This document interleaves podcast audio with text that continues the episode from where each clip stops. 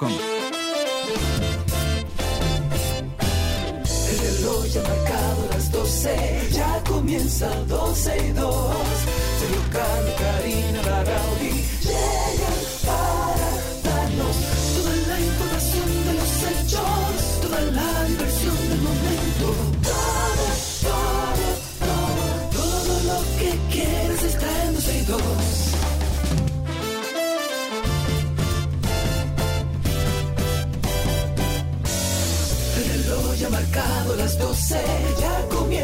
Comienza 12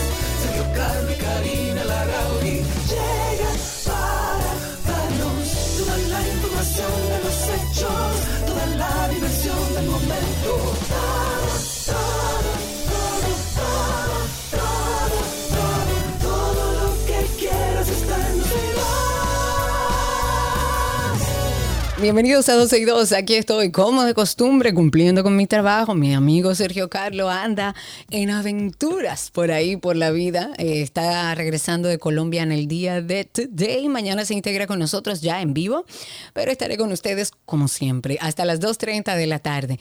Es bueno hoy abriendo el programa primero, desear desde aquí una feliz semana a todos. Vamos a llevar esta semana con calma. Tenemos eh, muchas situaciones a las que pre- prestarle atención. Empezando a recordar que hoy 21 de agosto, pero del año 1756, oigan bien, y por disposición del gobernador español Francisco Rubio y Peñaranda, se fundó la ciudad de mi hermosa Samaná, Santa Bárbara de Samaná. Esto inicialmente se formó con familias que provenían de las Islas Canarias, eran ingleses, franceses, negros y marrones, canarios, con personas también que llegaban de otras islas caribeñas. 267 años han pasado desde la fundación de mi hermosa Samaná y desde aquí felicito a todos aquellos que han aportado para que Samaná sea una provincia hermosa. Yo creo que es una de las provincias y una de las partes más hermosas que tiene nuestro país. Gente maravillosa en Santa Bárbara de Samaná. Pero aprovechar también este, esta efeméride o esta fecha importante para los que amamos esa parte del país. Aprovecho para resaltar un poco eh, la situación que se vive, sobre todo en el pueblo de las terrenas. Eh, lo he mencionado varias veces, sobre todo cuando hay actividades.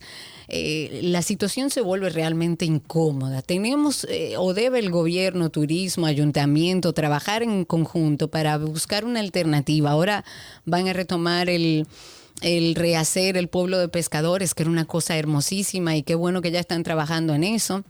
Estuve viendo algunas declaraciones de, del ministro de Turismo con respecto a eso, pero también la calle principal de las terrenas cada vez se hace más insoportable transitarla. Es caótico porque es que es una calle muy estrecha donde se aparcan en todos lados todos los vehículos con muchos negocios alrededor que la gente va y se para. Entonces usted anda en su vehículo y a veces tiene que esperar 5 o 10 minutos a que venga una gente para desarmar un tapón porque no hay espacio para circular. Lo dejo sobre la mesa porque quizás es algo que se ha hablado eh, a, a lo interno del gobierno.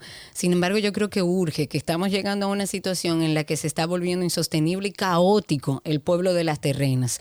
Ojalá y le presten atención. Yo no sé qué, cuáles, cuáles serían los planes, no tengo las soluciones, pero si pudiéramos hacer parqueos alrededor, exigir que no hayan que no se parqueen por lo menos en esa calle y que el que quiera andar en esa calle principal de las terrenas, que lo haga caminando, pero que no aparque su carro frente al negocio que va a ir, porque la verdad cada vez es más caótico el pueblo de las terrenas. Ojalá y podamos hacer algo por él para que sigamos disfrutando de un, de un lugar que es definitivamente maravilloso y por ahí viene un hotel enorme que van a construir en esa calle central que va al pueblo de las terrenas que cuando eso se construya, yo no sé con toda honestidad qué va a pasar con los que viven ahí y con los que disfrutamos de esa área, porque no creo que ni siquiera podamos llegar.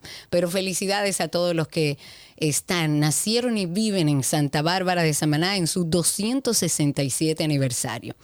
Y otro tema importante, muy importante, es que todo el país está en alerta. El presidente Luis Abinader ha convocado una reunión y qué bueno, trabajemos desde la prevención. Están ahí los representantes de los organismos en general de protección civil ante este paso inminente ya de la tormenta tropical, eh, tropical Franklin y de acuerdo con UNAMED, de acuerdo con el COE, esta tormenta va a tener incidencias sobre todo el país. A partir del martes supuestamente las cosas empiezan a complicar en horas de la tarde, aunque ya a partir del lunes algunos campos nubosos, o sea, a partir de hoy, van a estar provocando algunos aguaceros, sobre todo hacia, la zona este de nuestro país. Estuve viendo a Gloria Ceballos, ella es la directora de UNAMED y ha dicho que esta tormenta hasta el momento tiene una velocidad de 75 kilómetros por hora. Hay posibilidades de incremento. Se producirán fuertes lluvias, oleajes anormales, tormentas eléctricas, ráfagas de vientos sobre el litoral costeño caribeño, sobre todo la cordillera central. Y se espera que Franklin genere lluvias muy significativas sobre el territorio nacional, en especial Altagracia, La Romana, San Pedro, el Gran Santo Domingo, San Cristóbal, Peiravia, Asua. Se dice que va a entrar entre Barahona y Santo Domingo, o sea que toda esa zona debemos trabajar desde la prevención, empezar a trabajar desde ya en las cañadas, limpiar los inbornales que tenemos personal desde el ayuntamiento para que trabajen desde la prevención. No esperemos que empiece a llover para entonces acudir al llamado frente a cualquier desgracia. Pero lo que sí es que también nosotros como ciudadanos tenemos el compromiso de tomar todas las medidas que tengamos para salvaguardar nuestra vida y nuestras cosas materiales. Entonces, tomemos como familia todas las medidas, porque de que va a llover, a veces cuando hablamos de tormenta tropical, uno dice, ah, no, no es un ciclón. Recordemos las tormentas tropicales anteriores que han estado en nuestro país. Es más, sin tormentas tropicales, hubo una desgracia hace poco aquí por, eh, por Arroyo Hondo, donde solamente con lluvias perdimos varias vidas. Entonces vamos a trabajar desde la prevención, desde el accionar del ciudadano y desde el gobierno. Hablando de otro tema, el Ministerio Público ha dicho que están avanzando las investigaciones en torno a lo que sucedió en, en, San Cristóbal el 14 de agosto en la empresa Vidal Plast. De acuerdo con el Ministerio Público, hay varias personas que están bajo investigación. esta entidad ha confirmado que tiene evidencias que comprometen la responsabilidad penal de responsables que aparentemente con sus acciones causaron daños irreparables a, a la población de San Cristóbal y yo creo que a todo el país. Hasta el momento el COE confirmó que el número de fallecidos aumentó a 32. Hay 59 heridos reportados desde el inicio de la emergencia. 12 personas que aún permanecen ingresadas en centros hospitalarios. Hay un rumor que no es noticia, es un rumor. Sin embargo, hay varios medios locales que están apuntando a que la causa de la explosión se debe a la pólvora de una armería que operaba de manera clandestina en esa zona. Eso no es oficial, esas son informaciones que van saliendo sobre todo en redes sociales, pero según los residentes de la zona, se cree que en el lugar que ocurrió el hecho, operaba este centro irregular para rellenar cartuchos de copetas, de pistolas. Sin embargo, oficialmente aún las autoridades no han confirmado los resultados de la investigación, pero se está trabajando en eso. Y desde aquí, por supuesto, un abrazo a todos nuestros hermanos san cristobalenses. En otro tema, el presidente del Senado, ahora Ricardo de los Santos, ha dicho mm, hoy que está a punto de firmar acuerdos electorales con 21 partidos políticos y dos movimientos. Esto de cara a las próximas elecciones el año que viene. Él no especificó cuáles eran las organizaciones. Se ha confirmado que los acuerdos han, avanzado.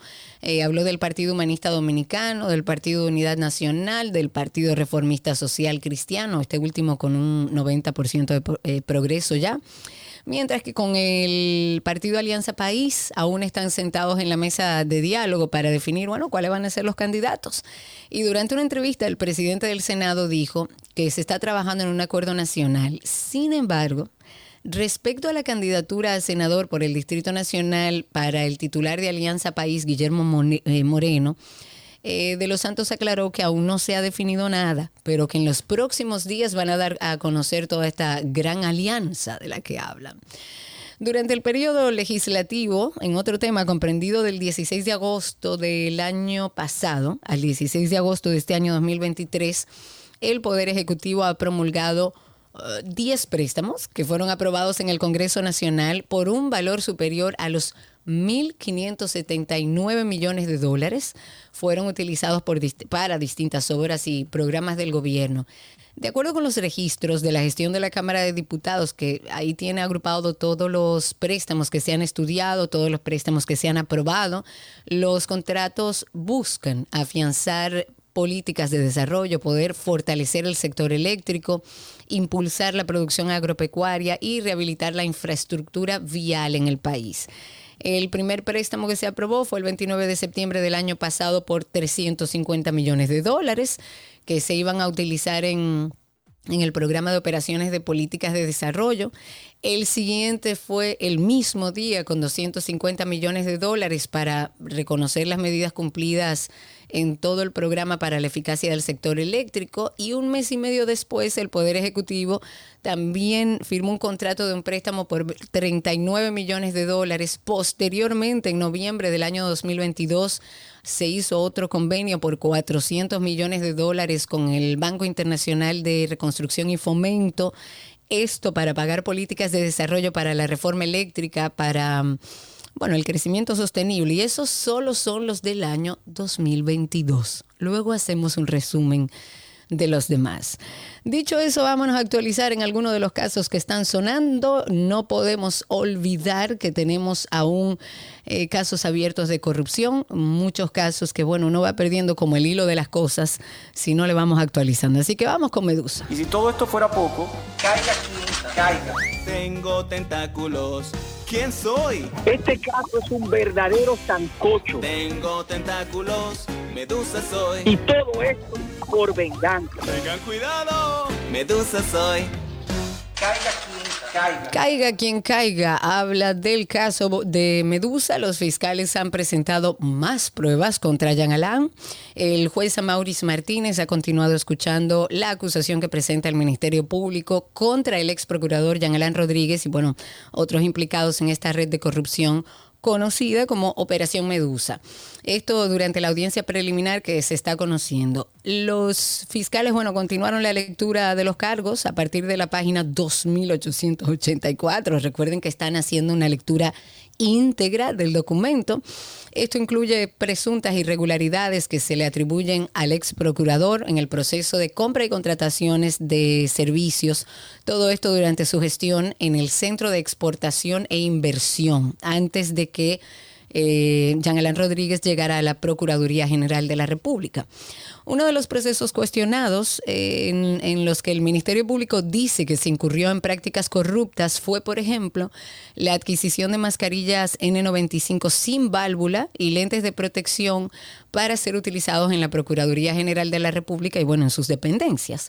Los fiscales aportaron una copia de la información general del proceso de referencia con la cual demuestran que la Procuraduría General de la República adjudicó de manera irregular 10 servicios a una empresa que es propiedad del acusado Javier Alejandro Forteza Ibarra y que también participó en la compañía Lirtec SRL, que esta empresa, para que vayan haciéndose una idea, era manejada por él, en donde se registraron 10 transferencias bancarias por un monto superior a los 13 millones de pesos. Y de acuerdo con los fiscales, los precios de los servicios que se brindaron para comprar equipos y demás fueron multiplicados por mucho en las, en las cotizaciones, comparándolo con el precio real del mercado. En ese caso, ahí dejamos Medusa. Y si todo esto fuera poco, caiga quien caiga. Tengo tentáculos. ¿Quién soy? Este caso es un verdadero sancocho. Tengo tentáculos. Medusa soy. Y todo esto por venganza. Tengan cuidado. Medusa soy. Caiga Vámonos a un tema más interesante. Hace algunos días estábamos hablando sobre lo que había logrado nuestro país con respecto a migraciones, con el tema del programa Global Entry. Mucha gente nos escribió que no entendía muy bien. Nosotros decíamos, qué bueno, un gran logro. Y mucha gente nos escribe, ok, ¿cuál es el logro? ¿Qué, cuál es el beneficio para el dominicano? Para ponerlos un poco en contexto, el presidente Luis Abinader junto a la vicepresidenta Raquel Peña hace algunos días estuvieron anunciando la inclusión de la República Dominicana en el, en el programa Global Entry de la Oficina de Aduanas y Protección Fronteriza de los Estados Unidos y quisimos profundizar un poco en este tema para ver cuáles son los beneficios, cuáles son los requisitos y, conversamos con el docente y abogado, además experto en temas migratorios, Darwin Marte, que está con nosotros. Hola Darwin, ¿cómo estás? Hola Karina, ¿cómo estás? Espero estés bien. Yo muy bien, muy bien, gracias a Dios. Qué bueno tenerte en la línea. Cuéntanos un poco, Darwin. ¿Qué es el, el, programa de Global Entry? ¿Cuál es el propósito principal y el beneficio para los dominicanos? Bien, primero saludar a tus oyentes. Eh, el programa eh, de Global Entry es un programa de aduanas y protección fronteriza que agiliza los procedimientos de entrada de viajeros preaprobados y que son considerados de bajo riesgo. El programa de viajero confiable, que se le llama, es una iniciativa que permite un ingreso rápido o expedito a los Estados Unidos siempre y cuando haya una preaprobación del mismo. Ok, ¿y cómo se hace esa preaprobación? Y eh, eh, gráficamente, ¿cómo yo entro a migración de los Estados Unidos y qué es lo que voy a dejar de hacer si hago este proceso previo? Bueno, lo primero es que vas a dejar de hacer cuando vayas a entrar a los Estados Unidos es recibir ese trato rígido que te dan de quitarte los zapatos, las correas, va a haber una, una revisión más fluida en cuanto al control de seguridad.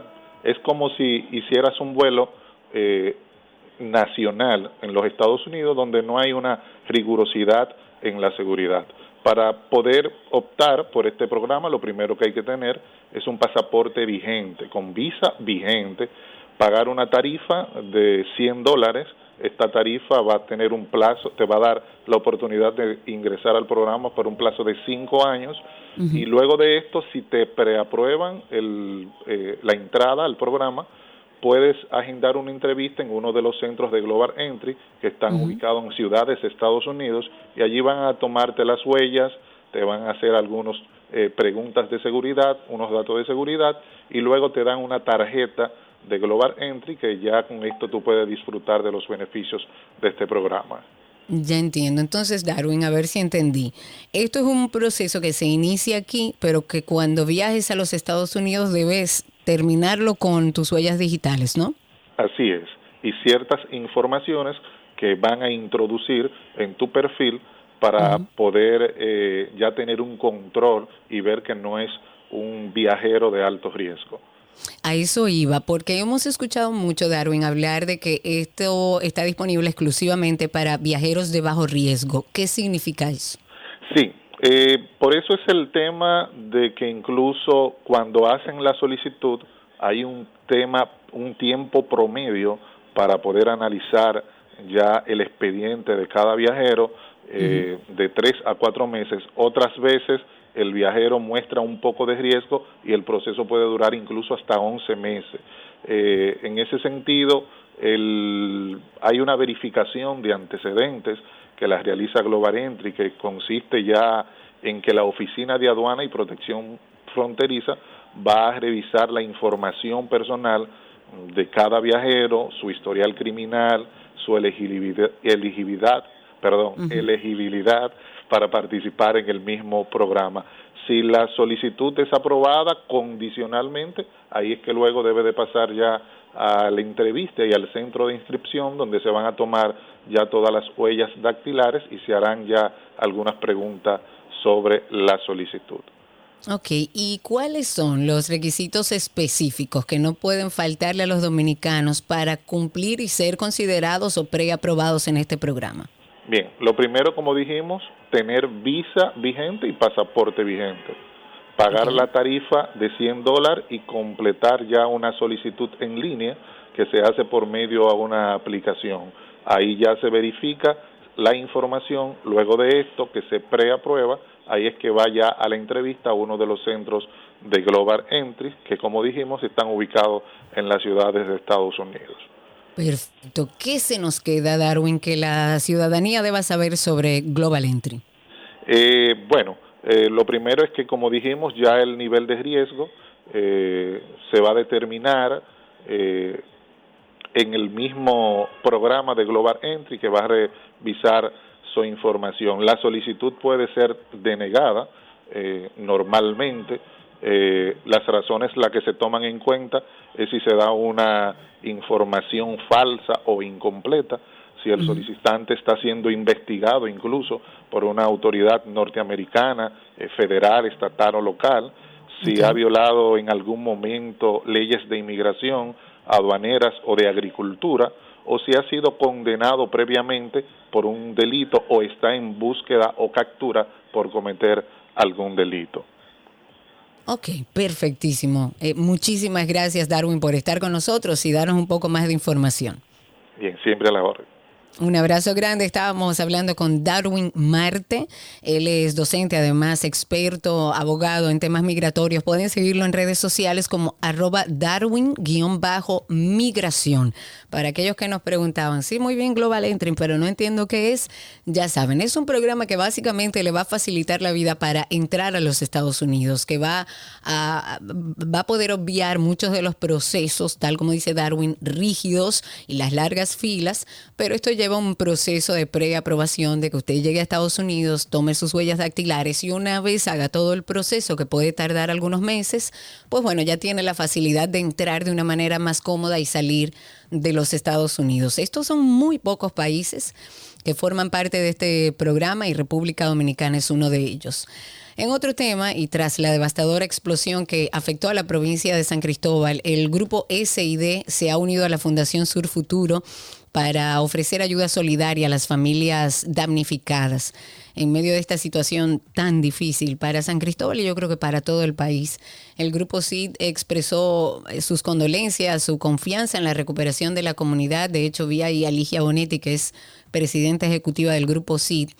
Eh, resaltando la importancia de, de la unión en un momento como este y tal como decía, para construir eh, la esperanza en medio de esta adversidad. Ella ha dicho que es un compromiso brindar apoyo eh, para la pronta recuperación de esa comunidad. Y en colaboración con sus empresas Mercasid e Indubeca, el grupo CID ha donado nueve camiones cargados con una variedad de productos alimenticios, jugos, barras de granola, cereales, la idea es respaldar las labores de asistencia y rescate que se están haciendo allá en San Cristóbal. Un aplauso para el compromiso de esta empresa con todos los ciudadanos de San Cristóbal. En otro tema, hablando de la Cámara de Diputados, Alfredo Pacheco dijo que está convencido, opa, Cristi, ¿qué me hicieron? Que está convencido de que este año legislativo que concluye el próximo 16 de agosto se aprobará el Código Penal y otros controvertidos proyectos de leyes que, bueno, sabemos que han estado años y años en nuestras cámaras y no se logra un consenso. Eh, él dijo que eso va a ser resuelto mm, debido a que están bastante avanzados porque ya el Congreso ha ido adquiriendo una gran madurez y que hay mejores relaciones incluso en el Senado. Esto todo lo dijo durante una entrevista y dijo algunas cosas, quiero citar algo que dijo, dijo lo siguiente. Hay prácticamente una aceptación de una gran parte, no todos los sectores de la vida nacional, mm, de que las tres causales se trate aparte, pero han surgido otros temas, discriminación y también otros temas más que cada día sectores le añaden al código cuando nosotros podemos tener perfectamente la posibilidad de darle feliz aprobación a esta pieza pero adelanto que nosotros lo vamos a aprobar. Las condiciones cada día están más maduras para que esto pueda producirse. Esto es parte de lo que va avanzando, sobre todo con el tema del Código Penal en nuestro país. Hay varios imputados en la red Discovery 2.0 que están acusados de estafar a personas envejecientes residentes en los Estados Unidos que han admitido los hechos luego de llegar a un acuerdo de colaboración con el ministerio por lo que el mismo Ministerio Público solicitó a un juez de la Oficina de Atención Permanente de Santiago que se le imponga prisión como medida de coerción a 18 de 25 imputados en la estructura criminal Discovery 2.0. Mientras que a los que negociaron con el órgano acusador, o sea, con el ministerio, le pidieron el pago de garantías económicas, presentación periódica e impedimento de salir del país. El magistrado se reservó para el próximo 25 dar la decisión si acoge o no este pedimento del Ministerio Público, porque existen evidencias que demuestran que cometieron estafa intimidación a las víctimas y usurpación de identidad. El ministerio presentó una serie de pruebas como documentales periciales tecnológicos que incluye además cientos de llamadas telefónicas donde se escucha a los imputados cometiendo estafas, haciéndose pasar por nietos de los envejecientes y bueno, muchas otras formas de estafa que están haciendo. De esta manera iniciamos 12 y 2. Recuerden ustedes que estamos hasta las 2.30 de la tarde.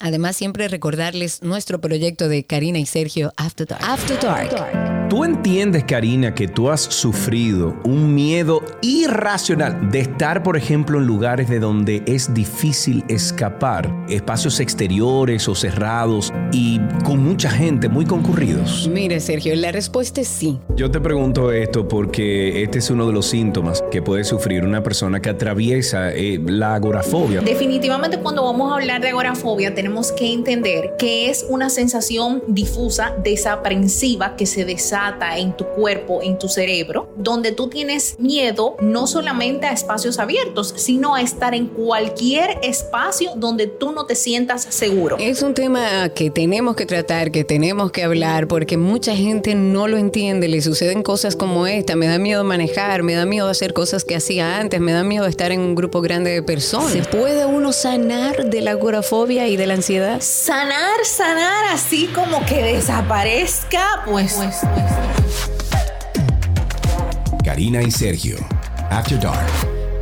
Karina y Sergio After Dark pueden conseguirlo a través de, bueno, todas las plataformas de podcast o si usted no es muy ducho todavía en temas de podcast, ponga en Google Karina Larrauri Podcast o Sergio Carlo Podcast o Karina y Sergio After Dark y por ahí va a encontrar todos los episodios. Aproveche y suscríbase para que todos los viernes cuando subamos un nuevo capítulo, pues ustedes puedan estar siempre atentos. Si no, nuestra cuenta de Instagram es Karina y Sergio After Dark.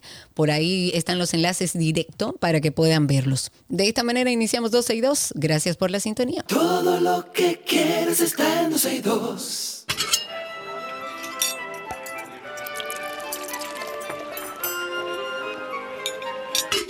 Hola, la me voy, je mange comida de Gabriela Paz, que es buenísimo. Me voy. Hola, Gabriela. Me voy, hola, ¿cómo están? Feliz lunes. Feliz lunes. Hola, lunes. Sí, hoy, hoy el hola lunes está como que hola lunes. Sí, exacto, hola, gracias por toda la lluvia. Ok. Muy bien, Gaby, vamos a iniciar una semana con trigo. Eso es como un mundo inmenso el trigo. Se puede hacer una cantidad de recetas enormes. Así es, y tomando en cuenta eso que acabas de decir, invitamos como cada semana a todos nuestros oyentes a que compartan con nosotros eh, recetas pues eh, alegóricas al ingrediente que estamos uh, haciendo durante la semana porque así podemos compartirlas con el resto de la audiencia y también uno aprende muchísimo trucos, tips y variantes que quizás uno ni, ni, ni en mente las tiene. Así, que gracias de antemano a todos los que de una forma u otra se nos acercan a través de las cuentas tanto de 12 y 2 como de Gabriela Reginato para darnos esta información. Se escucha la lluvia, me imagino. claro, pero tranquilo, estamos todos bajo lluvia. Está lloviendo, sí. Bueno, entonces sí, vamos a trabajar con el trigo. El trigo lo encontramos fácil en nuestra, o sea, en los supermercados, es una herencia de la comunidad árabe turca en nuestro país, eh, muy famoso por ser utilizado para hacer los kipes, que adoro los kipes, eh, y también el famoso tipile o tabule, que ya es más dominicano que, de cualquier otro lado. Eh, es en cierto sentido económico, es abundante, es fácil, muy fácil de trabajar, porque lo podemos tan simple como hidratar y consumir Así que si usted eh, no se ha atrevido a darle la oportunidad al trigo, ojalá que con esta semana y con las opciones que le vamos a dar de las recetas de trigo, pues se anime a prepararlo. Hoy vamos a iniciar con una ensalada fresca, eh, como si fuera las que hemos hecho a base de quinoa y cuscús. Es sumamente rica, es eh, ligera, te va a, o sea, te va a llenar, te va a dar esa, esa sensación de, pues, de satisfacción cuando la comas y es bastante fácil de preparar. Vamos a necesitar una taza de trigo. Dentro del trigo hay tres denominaciones, número uno, dos y tres. Uno siendo el más fino de todos en cuanto a grosor y el tres es bastante grueso. En este caso te estoy recomendando un trigo número dos eh, para esta preparación.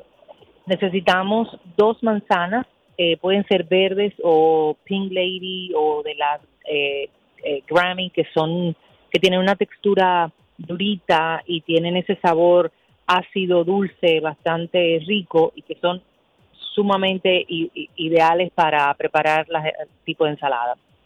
Necesitamos por igual media taza de pasas o de cranberry secos o cualquier otro fruto seco que puedas eh, tener al alcance.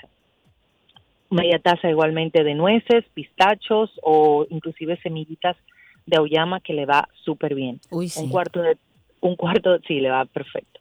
Cuarto de taza de puerro picadito y ya para el aderezo vamos a necesitar un limón. Yo prefiero en este caso utilizar un limón amarillo para utilizar por igual la cáscara, un cuarto de taza o vamos a decir dos cucharadas de aceite de oliva Puede ser que se necesite un poco más, todo depende el gusto suyo, si quiere que quede como más em, cargado de aderezo o, más sueltecito. Necesitamos un toquecito de miel, vamos a, utilizar una, una cucharada de miel y sal y pimienta al gusto. A esta ensalada también le pega un toquecito de picante. Si así lo quieres, pues puedes utilizar una pizca de hojuelas de pimienta de cayena. Entonces, lo que vamos a hacer es hidratar el trigo. El trigo crudo lo vamos a colocar en un, en un bowl y lo vamos a cubrir de agua.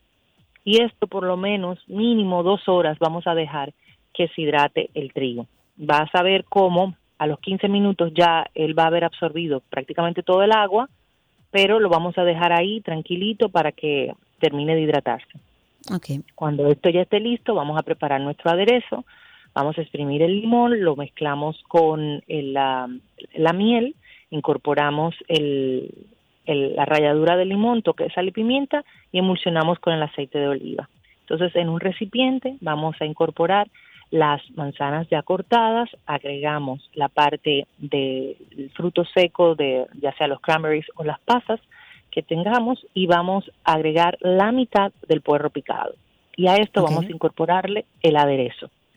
Entonces, teniendo ya el trigo hidratado y pasado el tiempo que hemos conversado, pues vamos a incorporar el trigo a la mezcla de las frutas con el aderezo y vamos a mover bien. Para finalizar, vamos a agregar el resto del puerro y las nueces o los pistachos o las semillitas de auyama que teníamos eh, para esta preparación. Mezclamos, ideal, servir frío, si le gusta la temperatura ambiente también sabe delicioso, cualquier cosa, comprueba toque de sal y pimienta y voilà. Voilà. Ahí tienen una deliciosa receta iniciando la semana que siempre encuentran en nuestra página 12y2.com. Gaby, gracias. Un beso enorme, señores Quince. Si no tienen nada que hacer en la calle, no, no salga. Exacto. Un beso grande. Gabriela Reginato estuvo con nosotros. Recuerden que pueden seguirla en redes como Gabriela con doble L, Gabriela Reginato. También pueden seguir la cuenta Voila RD, que son mis potes mágicos. Eso es una delicia. Además, excelente para regalos. Y está Voila Café ahí en Altos de Chabón, que si no ha ido, tiene que ir. Sígalo a través de Instagram, Voila Café y Voila RD. Hasta aquí nuestra receta del día.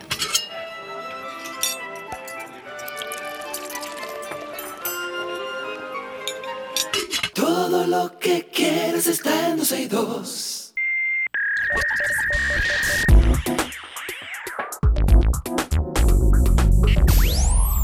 Estamos en lo mejor de la web y bueno, se acerca el momento ya, los estudiantes tienen que volver a centrarse en horarios, trabajos, exámenes y todas las tareas con esto del inicio del nuevo curso.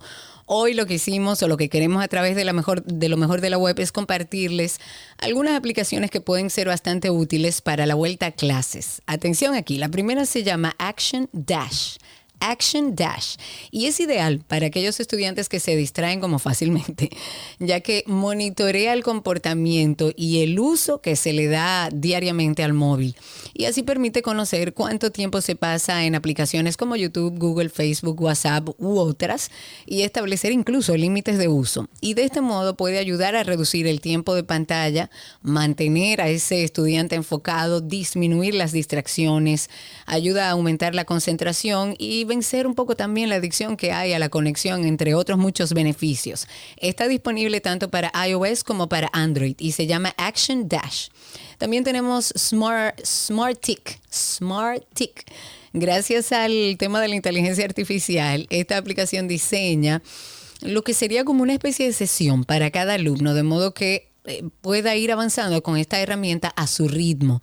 Con solamente 15 minutos al día van a poder mejorar en aquella asignatura con contenidos a medida y sin ayuda de los padres, porque incluso tiene tutoriales interactivos, tiene ejercicios guiados para empezar a introducir otros conceptos y cuando termine esa, esa sesión diaria, el alumno puede incluso acceder al mundo virtual donde ahí esperan juegos que están diseñados también para potenciar su entrenamiento cognitivo. Este también está disponible para Android y para iOS y se llama Smart Tick. Hay otra que se llama, oigan qué interesante, ¿cómo funciona mi cuerpo? Y esto muestra de forma bastante visual y dinámica la anatomía del cuerpo humano a través de nueve escenarios que son interactivos. Está el sistema circulatorio, el respiratorio, el urogenital, el digestivo, el nervioso, el esquelético, el muscular, la piel y el embarazo. Entonces el, alumnado lo que va a poder es jugar y aprender mientras observa cómo el corazón, por ejemplo, bombea sangre o por dónde pasan los alimentos que ingiere el cuerpo y descubre por qué duele, por ejemplo, una picadura de un mosquito, entre muchísimas otras cosas muy interesantes. Se llama así, ¿cómo funciona mi cuerpo?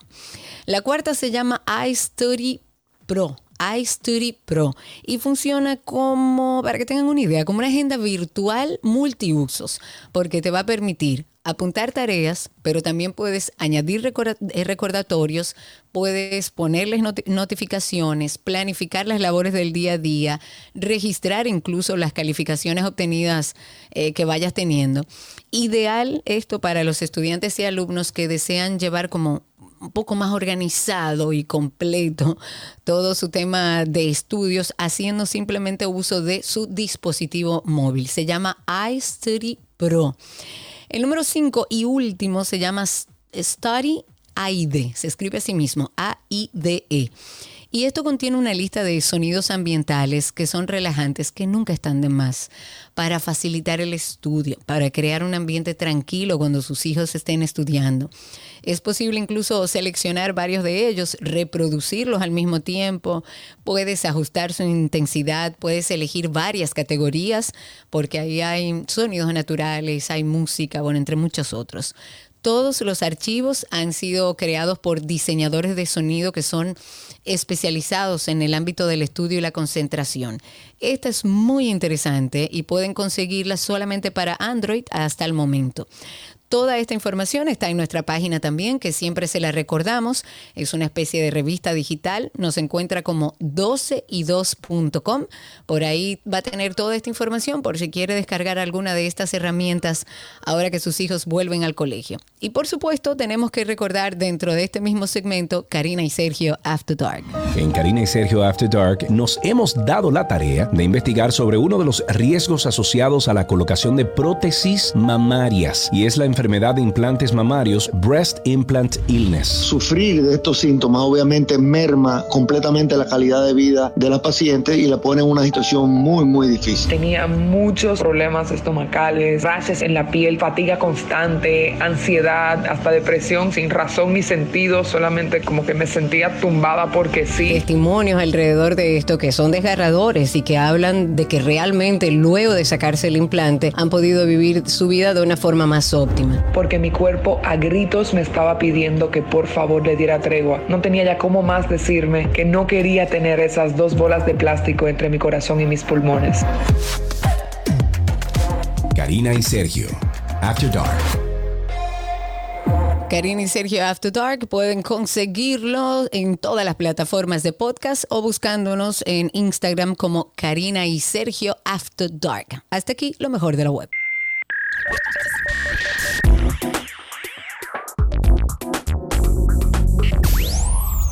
Todo lo que quieres está en 12 y 2. Let's go, let's go now. There's a pitch on the way, a swing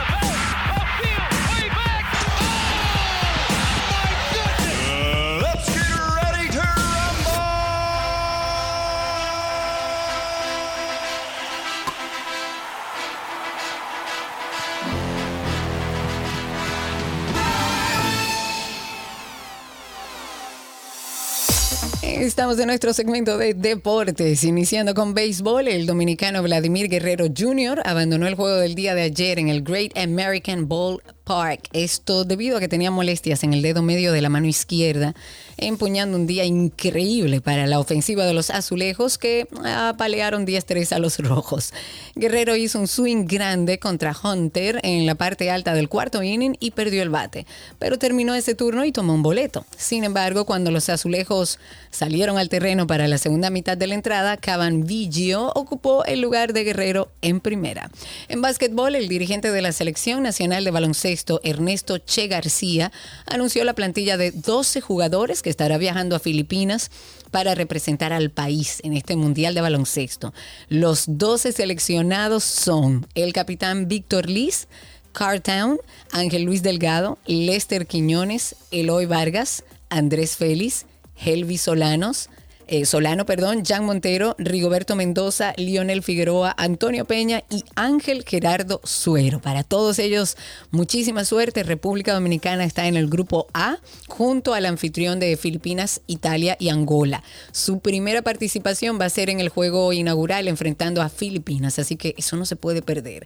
En fútbol, ay señores, el Inter de Miami de Lionel Messi logró su primer título en la historia frente al Nashville SC en la final de eh, Copa de Ligas. Es un partido que terminó 10-9 en una tanda de penales que... ¡Wow, señores! Parecía eterna. Yo dije, no puede ser. La selección española estalló en júbilo eh, luego de conquistar el Mundial Femenino en una victoria 1-0 contra Inglaterra en la final disputada ante 75 mil personas en Sydney.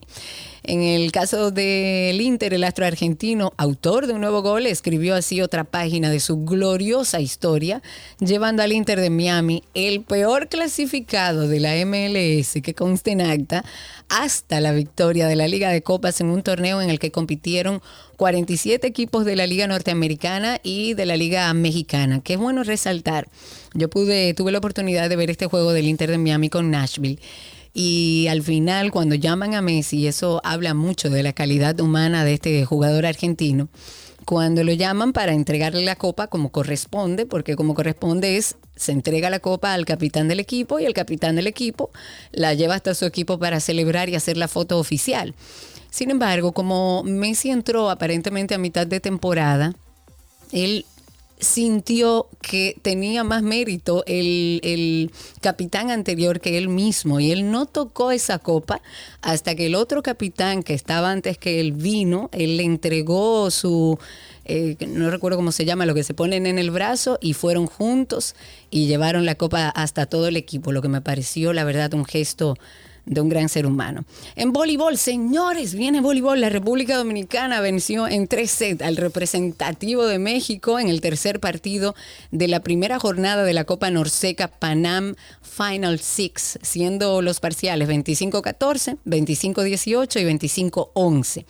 A pesar de un inicio con rally de tres puntos de las mexicanas, nuestras hermosas reinas del Caribe se repusieron para ganar fácil el primer parcial que tuvo una duración de 24 minutos, el segundo en 25 y el tercero en 23.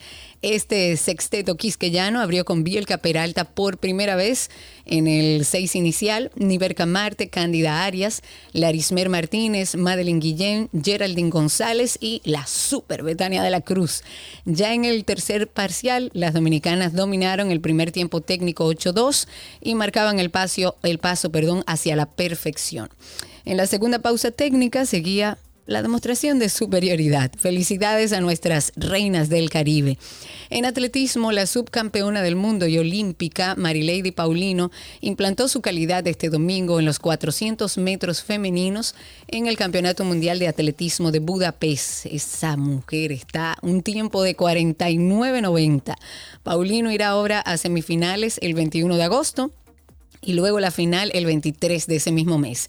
Esta joven atleta busca por segundo año consecutivo la supremacía mundial en esta prueba individual. La dominicana es indiscutiblemente la favorita para ganar la medalla de oro y conseguir ese boleto para los Juegos Olímpicos de París que se celebra el año próximo. Eh, está también la polaca Natalia Kasmarek, que fue ganadora de hit en la serie 50-02, junto con Lieke Klaver.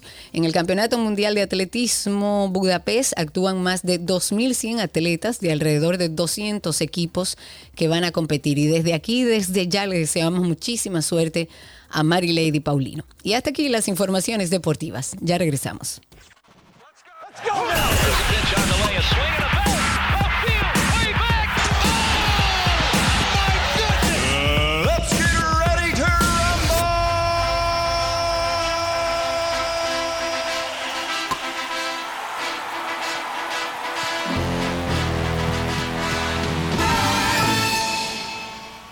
Lo que quieres está en 12 y 2.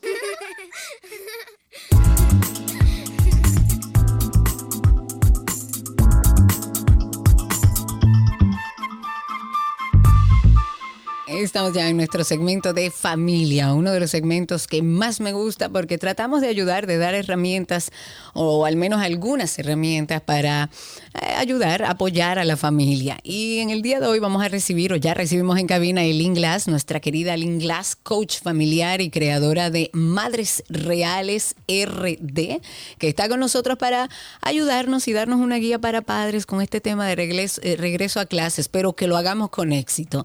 Amiga, ¿cómo estás? Bienvenida. Hello, hola, feliz de estar aquí en mi casa, porque ya 12 y 12 como mi casa. Esta es tu familia. Claro que sí.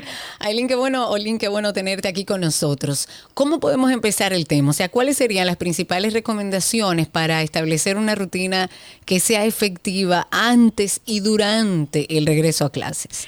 Mira, yo creo que lo, lo primero sería iniciar eh, anticipándonos. Hay, hay algunos colegios que ya iniciaron, pero la gran mayoría todavía le quedan algunos días. Y la situación del clima, pues, eh, también va, pudiera eh, retrasar un poquito la entrada de los chicos al colegio. Entonces, es un buen momento para anticiparse, para volver a establecer esas rutinas de sueño, que tú sabes que en las vacaciones... Ay, mija, yo estoy luchando con eso, pero tú no te imaginas. Sí, sí, hay que comenzar a echarles ese relojito para atrás. No hacerlo tan de repente, porque si, si tal vez tú eh, suavizaste un poquito esa hora de, dormir, hasta las 10, por ejemplo, poniendo un número, entonces vele echando para atrás eh, un poquito, 9 y 45, 9 y media, hasta llevarla por lo menos hasta las 8 de la noche.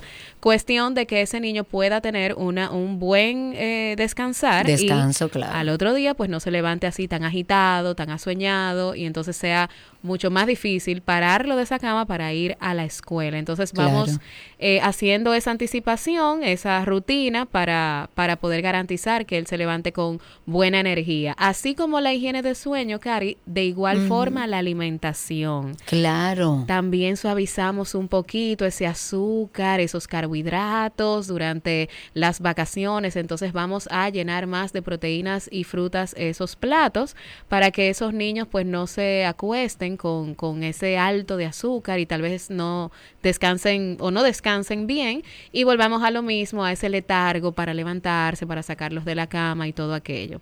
Entonces, algo súper importante es que para un niño volver al colegio, para algunos puede ser algo muy emocionante, para otros puede ser motivo tal vez de que el año escolar pasado no fue muy bueno, eh, tal vez hubo algunos inconvenientes, la profesora no, no llegaron a hacer esa, esa conexión. Entonces hay que ver cuál es el estado anímico de tu hijo antes de volver al colegio. Si está súper emocionado, buenísimo, porque la mía casi que duerme en uniforme anoche, tú supiste. Mentira. O sea, esa niña, yo la, nunca en la vida yo la había levantado tan temprano que ella quisiera salir, pero no es lo mismo para todos, porque cada uno puede tener situaciones. Entonces, vamos a tratar de motivarlos y de emocionarlos, de una, una lonchera eh, chula que hagamos juntos la noche antes, que hablemos, que nos comuniquemos, cuáles son tus mayores miedos, eh, algo te produce ansiedad, qué es lo que no te gusta. Si tienes la oportunidad de que puedas llevar al niño al colegio algunos días antes de entrar, para que él vuelva a familiarizarse, de repente tener una llamada con la profesora, si ya sabes cuál le toca, volver a familiarizarse con el colegio, porque duramos mucho tiempo fuera de allí. Entonces, hay que ver cómo lo volvemos a motivar a que, a que llegue con alegría a su escuela. Eso, eso para mí serían los primeros pasos para que, para que el niño pueda llegar un poquito, tú sabes, más motivado a ese, a ese primer día. Hablaste de acercarse a los maestros. Quizás es una rutina que algunas tenemos, pero no todos las hacen. Eh, eh, ¿Cuál es ese papel de la comunicación o qué tan importante es entre padres y maestros para asegurar un buen rendimiento académico. Eso es súper importante porque tenemos que entender que en el aula no solamente está el estudiante, está el estudiante, está el docente y aunque, aunque no esté presente, está el padre porque estamos hablando de tres estilos de crianza distintos, estamos, estamos hablando de que si en la casa no hubo una buena rutina de, de sueño o de alimentación, le estamos entregando a ese docente a un niño que puede estar alterado o puede estar asueñado. Entonces es importante que podamos llevar esas rutinas de forma saludable tanto en la casa como en la escuela, que son los lugares donde pasa la mayor cantidad de tiempo. Tratar, si se puede, que la mayoría de los colegios lo, lo hacen, es tener una, una reunión de padres antes, donde nosotros sepamos qué va a suceder en esa aula, cómo se va a tratar a mi hijo, cuál va a ser el horario de clase, cuál va a ser la hora del receso, cómo se van a tratar eh, los diferentes inconvenientes que surjan y también esa, esa buena comunicación entre padre y maestro que el niño la pueda ver. porque Hay niños que están entrando por primera vez a la escuela eh, de nuevo ingreso o están haciendo el cambio de preescolar a escuela o de repente es primera vez que van a un preescolar. Imagínate que a mí o a ti, Cari, nos suelten en China, que no hablamos el idioma. No. Yo me voy a sentir súper insegura. Entonces hay que hay que garantizar esa, como esa, eh, pasar esa antorcha de seguridad entre la, entre el padre y el maestro. Que el niño pueda entender, mira, así como yo me siento seguro en mi hogar, mami es amiga de la profesora, mira, mami se lleva bien con ella, y que haya una transferencia saludable. Que mamá pueda ir ese primer día o esos primeros días a dejarlo en la puerta del colegio, que entable una buena comunicación con el maestro para que el niño diga, ah, ok, esto es, esto es una relación segura, me puedo quedar aquí sin mucho miedo. Entonces es muy, muy, muy importante esos primeros días establecer esa transferencia de seguridad y de conexión entre padre, maestro y el niño. Si es un niño pequeño, déjalo que se lleve un juguetico, que se lleve una mantita. Tú sabes que hay esos, esos se llaman como los... E, esos Son objetos como que le dan seguridad. Exacto, los objetos de apego. Entonces, en la mayoría de preescolares, y o sea, si eres una directora, una maestra, permítele esos primeros días llevar esos, esos objetos para que el niño sienta como que hay algo de su casa en el aula y sienta por lo menos que haya como esa, esa seguridad. Eso es muy, muy importante. Y mamá y papá estar bien al pendiente de las emociones de nuestros hijos. A veces pensamos que lo estamos dejando ahí simplemente para que adquiera conocimiento académico, pero también tenemos que tener en cuenta esas emociones, eh, esa ansiedad que puede surgir, esos miedos. Si es un niño que tal vez el año escolar anterior pasó por algún tipo de bullying, algún tipo de, burla, de, inconveniente con sus compañeros, puede ser un niño que tal vez se sienta más aprensivo a volver a ese centro escolar. Entonces hay que tener todo eso muy pendiente, conversar con nuestros hijos, saber qué cosas le están detonando o qué cosas le están emocionando, porque puede haber de todo. Claro, claro, evidentemente. Vamos con un tema, Lynn, que yo creo que es el reto más grande de la nueva crianza o de la crianza de esta nueva generación, que es el tiempo en pantalla. Sabemos que tenemos hijos que nacieron en la era digital y que uno tampoco puede meterlo en una bola de cristal y decirle usted no va a tener pantalla porque sería incluso limitarle su forma de socialización con sus pares, ¿verdad? Claro. Pero ¿cómo nosotros podemos, Lynn, qué recomendaciones podemos darle a los padres y madres que nos escuchan para lograr un equilibrio antes de y durante entre la pantalla y otras actividades durante esta temporada escolar? Mira, así eso que tú dijiste es algo muy importante y yo creo que tenemos que recalcarlo. Ya no estamos en una generación donde solamente es lápiz y papel, donde solamente tenemos libros de texto. Ya estamos en una generación donde todos estamos en contacto con la parte digital, entonces no la podemos demonizar, no podemos decir, no, no, no, yo no quiero que mi hijo nunca use una pantalla. No se trata de eso, se trata de usar la conciencia. Una pantalla, yo siempre pongo la comparación que es como un cuchillo. El cuchillo no es bueno ni malo, sino para que tú lo uses. Lo mismo pasa con una pantalla, no es buena ni mala, sino para que tú la uses. ¿Cuáles son los lineamientos de seguridad? ¿Cuáles son los límites de pantalla? ¿Para qué la estamos utilizando? Entonces, en vez de demonizarla y decirle a tu hijo, no, no la vas a utilizar, siéntate con tu hijo, dependiendo de su etapa de desarrollo, obviamente, porque un niño pequeño no le podemos soltar una pantalla, pero ¿para qué la vamos a utilizar? ¿Cuál es la importancia de esa pantalla? Qué tú vas a utilizar de esa pantalla que va a ser de beneficio para tu rendimiento escolar. Y esas conversaciones, tenerlas con nuestros hijos. Si son niños pequeños, obviamente tener límites de uso.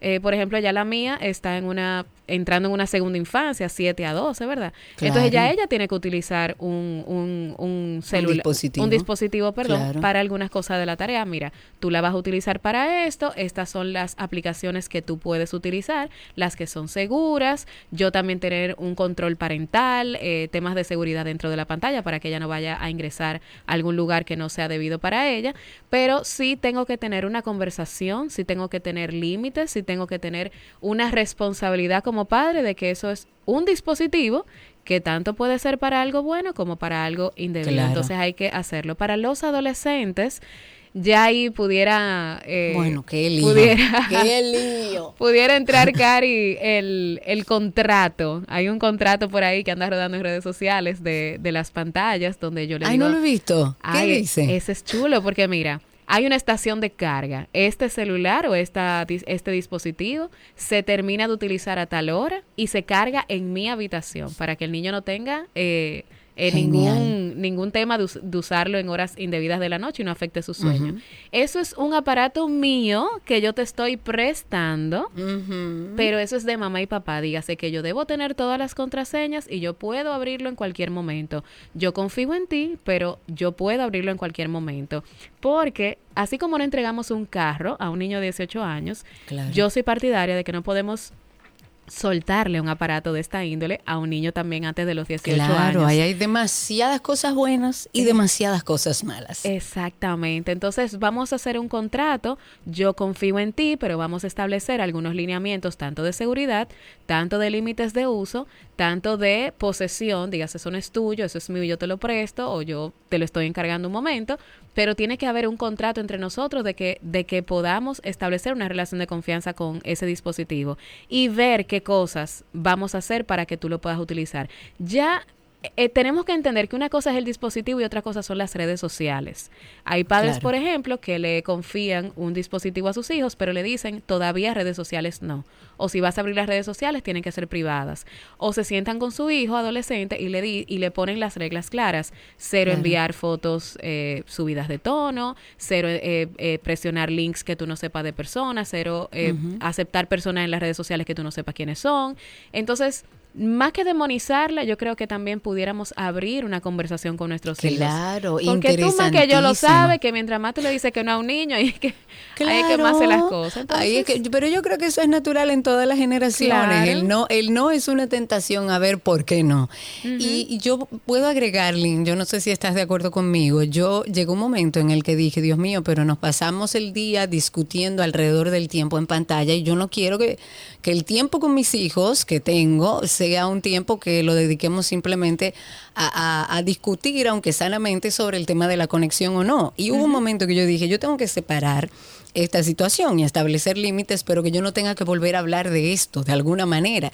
Y utilicé una aplicación que se llama Custodio, que es bastante completa. Buenísima. Yo la he recomendado, parezco un disco rayado, porque para mí eso me resolvió todos los conflictos en mi hogar con mis hijos, porque fue, mira, estas son las condiciones, esta es una aplicación que rastrea todo lo que tú buscas, lees y, y todo solo, yo voy a tener control sobre todo lo que tú manejas, yo me mandan todas las semanas lo que tú buscas y así el niño sabe, primero, que en dos horas se apaga el dispositivo y no puede ir donde mami porque ya eso quedó establecido y hay una aplicación que controla su dispositivo. Segundo, tienes la facilidad, por ejemplo, esa aplicación te envía, aunque no le abra, eh, la información, te envía todas las búsquedas que él trató de hacer. Y a mí me sirvió de mucho para ver cuáles eran los intereses en ese momento de mis hijos y poder sentarme con ellos a hablarlo. Y a mí me parece maravilloso. Eso es genial. Y para los padres también, tal vez que están escuchando, que dicen, pero eso es una invasión de, privacidad. No es una invasión de, de privacidad. Es un menor de edad. Es un menor de edad y tenemos que entender que un dispositivo electrónico es abrirle las puertas al mundo a un niño que todavía no tiene la capacidad cognitiva ni desarrollada esa corteza prefrontal para tomar a veces decisiones que por más que la quiera hacer en buena lid, sigue siendo un niño con, con un desarrollo inmaduro que puede tomar decisiones como cualquier otra persona, puede tomar decisiones erróneas. Y para eso estamos nosotros los padres. Así como vuelvo y digo, no le entregaríamos un carro antes de los 16, 18 años, nadie sabe. Bueno, pues no podemos entregarle un aparato de esta índole sin tomar los requerimientos de, seguridad y todo eso que tú acabas de mencionar, que me parece maravilloso. Así que más que demonizarlo, yo me sentaría con mis hijos y yo hablara con ellos acerca de, de mami, quiero redes sociales. En vez de por qué, eh, algo que a mí me encanta y, lo tomo de, de Alci Cruz es que él dice, ¿para qué? Pregúntale para qué. No por qué, sino para qué. Ah, ¿por qué? Que? No, no, ¿por qué no? ¿Para qué tú quieres redes sociales? Ah, que me quiero comunicar con mis amigos. ¿Hay otra forma de comunicarte? ¿Para qué tú quieres unas redes sociales para comunicarte con tus amigos? Porque ahí está WhatsApp que es otra red social que no requiere eh, subir fotos o buscar. Entonces, cuando tú comienzas a indagar para qué lo quieres, vas a descubrir realmente cuál es la intención que hay detrás y eso puede abrir una gran conversación. Y además, estamos aquí para guiar a nuestros hijos y guiarlos quiere decir, mira, esto es lo que sucede en las redes, esto es lo que puede suceder y yo creo que más que demonizarlo es eh, hablar directamente con ellos y poner los lineamientos claros. Completamente de acuerdo. Tenemos muchos retos, empieza una nueva etapa escolar, pero me encanta que hay un primer Congreso Internacional sobre Educación y Crianza Respetuosa en nuestro país. Háblame un poco de eso, por favor, Lynn. Estoy muy emocionada porque tú sabes que todos los años, y, vengo aquí siempre a 12 y 2 a comentar sobre un evento que hago en el mes de las madres, pero este año lo puse en pausa un momentito, precisamente por lo que hablábamos ahorita. Estamos viviendo en una generación donde algunos patrones de crianza y de educación están cambiando, gracias a Dios, para mejor. Por suerte. Para que sea más respetuoso, más positivo. Sin embargo, todavía muchas personas pueden confundir qué es esto que tratamos de promover de los buenos tratos y piensan que tal vez la crianza o la educación respetuosa se va a lo permisivo y no es eso. Se trata de promover los buenos tratos, pero con límites, con reglas y con todo aquello que estamos conversando. Y siendo el hogar y la escuela, los dos lugares donde nuestros hijos pasan la mayor cantidad de tiempo, entendemos que tienen que estar alineados, porque hay veces que los padres me dicen, yo estoy haciendo todo esto en la casa, pero entonces en el colegio me le siguen con el tiempo fuera, con la silla del castigo, o todo lo contrario, en la escuela quieren educar con respeto, pero en la casa todavía seguimos con la chancleta, la correa o los malos tratos. Entonces, lo que hacemos con la mano, a veces lo desbaratamos con los pies en uno de los lugares. Y tenemos que hacer una cohesión y una conexión entre esos dos espacios eh, para el niño y que ambos sean seguros y respetuosos. Y por eso hemos creado ese primer congreso donde estamos trayendo cuatro charlistas internacionales para hablar de cómo crear una familia escolar, cómo hablar de las etapas de desarrollo del niño. Eh, vamos a tener una charla solamente de inclusión o sea, de inclusión real, no solamente de niños con algún tema del neurodesarrollo, sino cómo podemos incluir niños que tengan alguna discapacidad física, alguna capacidad de, discapacidad del desarrollo y cómo pueden estar en el aula eh, de una manera segura también. Entonces ahí vamos a estar el 23 de septiembre en el auditorio de la UNFU, en el auditorio principal, y en educrianzard.com pueden encontrar todos los detalles. Va a ser un día maravilloso donde vamos a tanto a padres como docentes, como psicólogos, todo aquel que quiera saber más de estos temas, pues ahí vamos a estar para para dárselo, para darle toda ver una escuela. Mira, Lynn, yo, te, yo siempre he pensado o soñado en que exista una escuela de padres, pero fija, que usted diga, yo quiero ir a la escuela de padres para poder manejar a mi adolescente en tal tema, o yo quiero ir y que podamos irnos eh, generando herramientas porque los hijos, y eso es una frase muy común, no vienen con librito. Entonces hay que aprender. Así que vayan a ese primer Congreso Internacional sobre Educación y Crianza Respetuosa. Ya Lynn lo dijo, 23 de septiembre, auditorio de mm, la UNFU, sábado 8 a.m. a 6 p.m. Pueden entrar en educrianzard.com o seguir a Madres Reales RD. Amiga, muchísimas gracias. Gracias a ustedes y feliz día. Igual para ti, hasta aquí este segmento de familia en 12 y 2.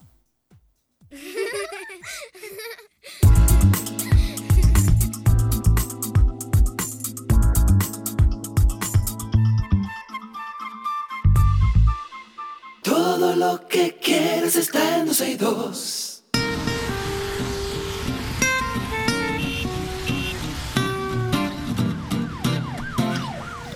Estamos ya en Tránsito y Circo. Eh, ustedes saben cómo funciona esto, llamando al 829-236-9856. Es el teléfono en cabina, 829-236-9856, para que nos cuenten dónde ya empezó a llover, cómo está la situación, cuáles son las medidas que está tomando para este inminente paso de la tormenta tropical Franklin por nuestro país. Que es bueno actualizar un poco. Se ha fortalecido Franklin y el Centro de Operaciones de Emergencias aumentó a 18 ya las provincias en alerta amarilla, mantiene 14 en alerta roja por posibles crecidas de ríos, arroyos, cañadas, inundaciones repentinas. Todo esto debido a que el centro de la tormenta Franklin está ubicada a unos 370 kilómetros al sur de Santo Domingo, pero inminentemente eh, no nos vamos a zafar de esta tormenta. Lo más importante es que podamos tomar todas las medidas de seguridad. Aquellos que viven en lugares de riesgo, tomen sus cosas, vayan a donde algunos familiares, tomen las medidas preventivas y salvaguarden su vida, que es lo más importante. 829-236-9856. ¿A quién tenemos en la línea? No veo el nombre. 829-236-9856 para que nos cuenten cómo está allá afuera todo. Ahí tenemos, ¿a quién en la línea? ¿A quién? A ver. Suriel. Jean Suriel. Ah, estábamos atrás de Jean Suriel hace un ratito justamente para que nos actualizara y él con todo su conocimiento pues nos diera la realidad de lo que está pasando con la tormenta Franklin. Jean, ¿cómo estás? Muy buenas tardes, Karina. Un placer para mí estar en contacto contigo y con todos los radioyentes. El placer eh, siempre mío, Jim. Me imagino que un día como hoy tú estás a millón, pero actualízanos un poco de qué es lo que va a pasar de aquí y en los próximos días. Bueno, te cuento que Franklin ya se ubica al sur de Santo Domingo, a 390 kilómetros en aguas del Mar Caribe, y se está desplazando hacia el oeste, pero ha empezado a ampliar su campo nuboso porque cada vez que el fenómeno tiende a, ralentizar su paso por nuestra región, es para esos dos efectos, ampliar su campo nuboso y también para cambiar de ruta. Y efectivamente estamos previendo que Franklin empiece a moverse hacia el norte entre esta noche y la madrugada del martes.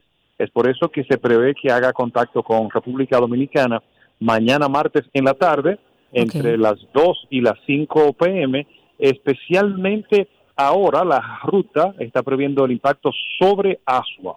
Entonces estaría desarrollando esa trayectoria sobre el territorio nacional para salir posteriormente por Puerto Plata. Vamos por Puerto Plata. Había, Ginny, perdóname que te interrumpa. que va desarrollando Franklin Perdón, no, te escuché ahí, Karina. No, discúlpame, Jim, que he visto dos modelos. Yo, eh, ayúdame porque no tengo el conocimiento que tienes tú, pero he visto dos modelos de pronósticos, el europeo y el norteamericano.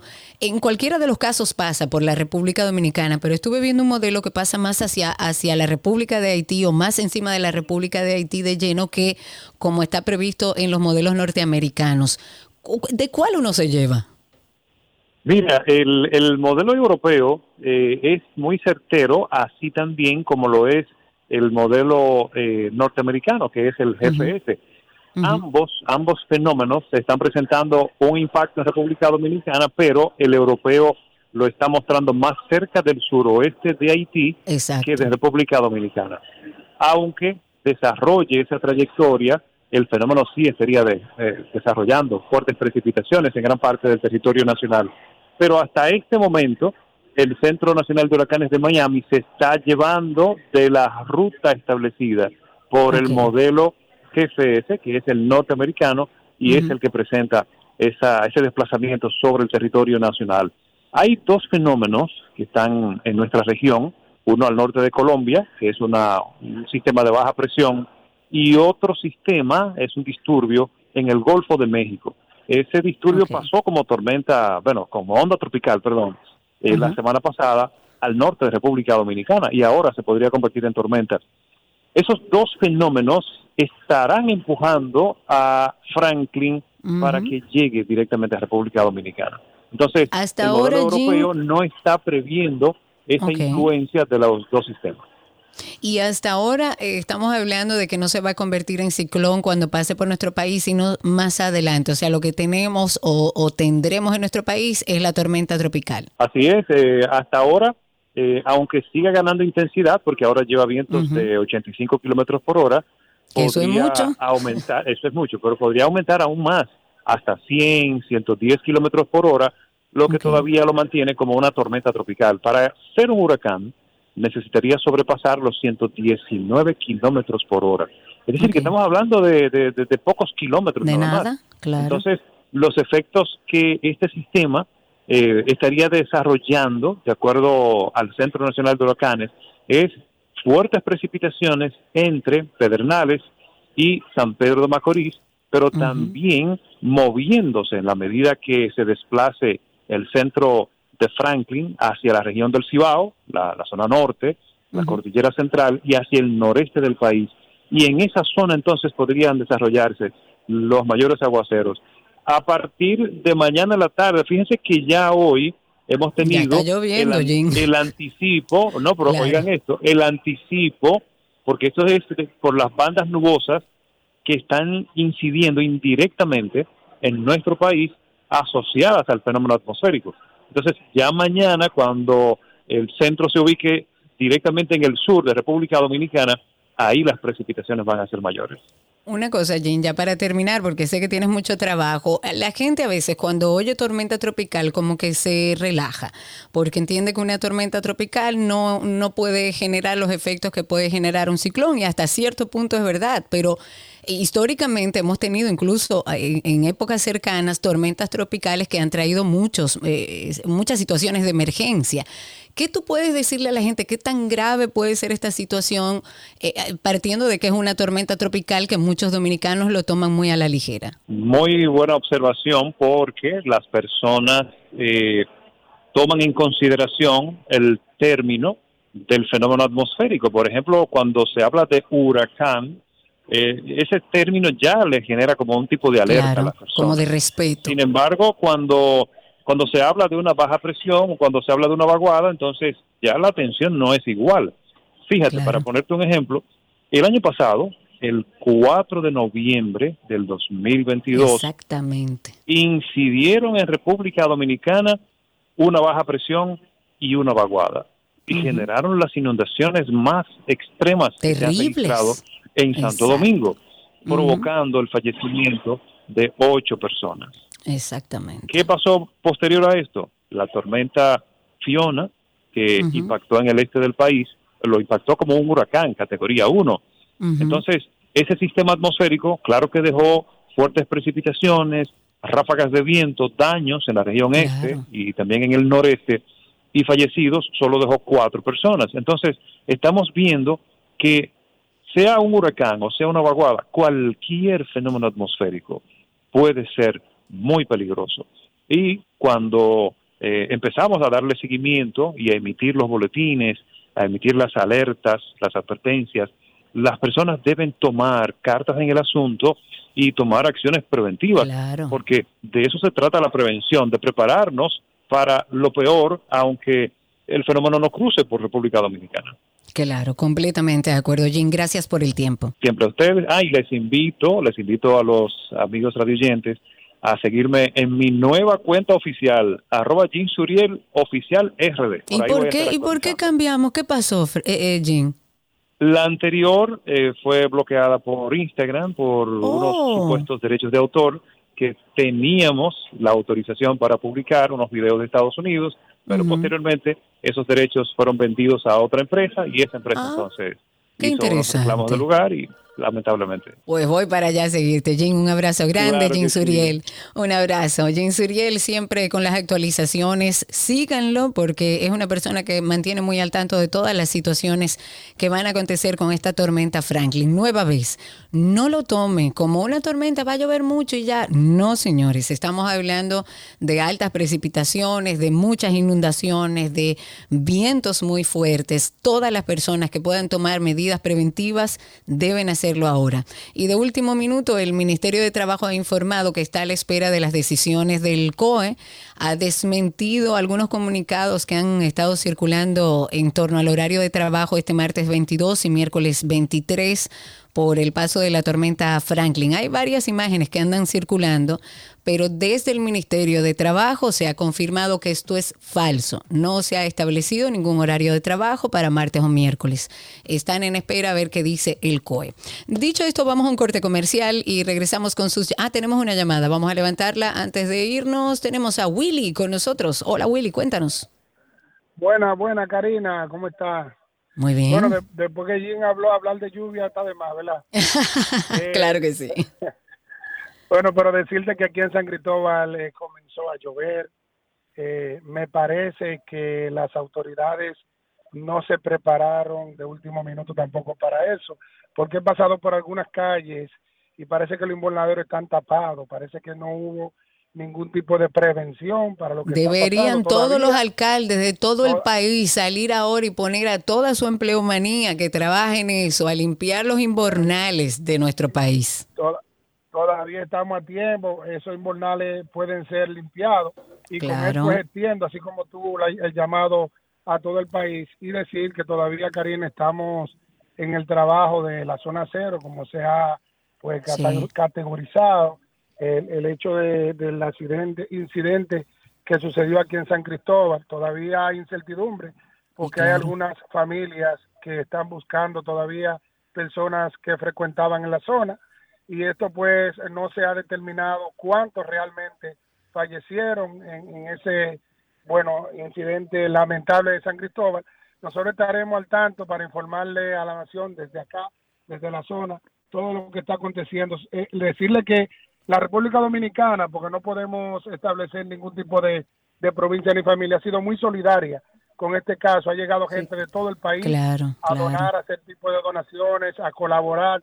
Los bomberos, realmente la defensa civil. Un aplauso un para los trabajo bomberos. excelente en ese lugar y, y decirle pues a la familia afectada que estamos con ellos. Sabemos que nada puede consolarlo, pero eh, sí pues nuestra presencia y nuestra ayuda siempre va a estar de su lado para darle un poquito Que de así motivación. sea, Willy. Muchísimas gracias y manténnos al tanto de lo que ocurre allá en San Cristóbal. Recuerden, el teléfono en cabina es 829-236-9856. Agéndelo por ahí, 829-236-9856. En lo que ustedes llaman, vámonos con un tuit del día. Tuit del día de mi amigo Roberto Cavada publicó en su cuenta de Twitter lo siguiente y cito, preocupante. Supe de fuentes de entero crédito que tenían en una celda de la cárcel de máxima seguridad de Najayo al señor Julio César Llorente, extranjero residente en el país involucrado en una discusión y agresión a un agente de la DGCET. Pregunta Roberto Cavada. ¿Tiene sentido? ¿Por qué equiparar un caso de indisciplina ciudadana de tránsito con un reo vinculado a narcotráfico, homicidio o asesinato? ¿Merece este joven estar aislado e incomunicado por una discusión en la calle? ¿Qué usted opina al respecto de esto que publica Roberto Cavada a través de Twitter? Coméntenos 829-236-9856. Ahí está Pacheco, Pacheco, Pacheco. Hola Pacheco. Karina, adelante. ¿Cómo estás, querida? Cambio. No está serio aquí. Tú sabes que es el que lo hace, Pacheco. Cuéntanos, Pacheco. Mira, Karina, hacer más, más, mayormente un llamado. Eh, he transitado hoy casi en la mañana completa y he visto en algunos alrededores del cordón del Distrito Nacional que están recogiendo la basura, están limpiando los filtrantes. Por Dios, muy bien por ellos, muy bien. Pero querido pueblo dominicano, de por Dios, cuando esté lloviendo, no empiece a tirar la basura y que para que se la lleve el agua, en especial mis queridos amigos de Santo Domingo Oeste. De por Dios.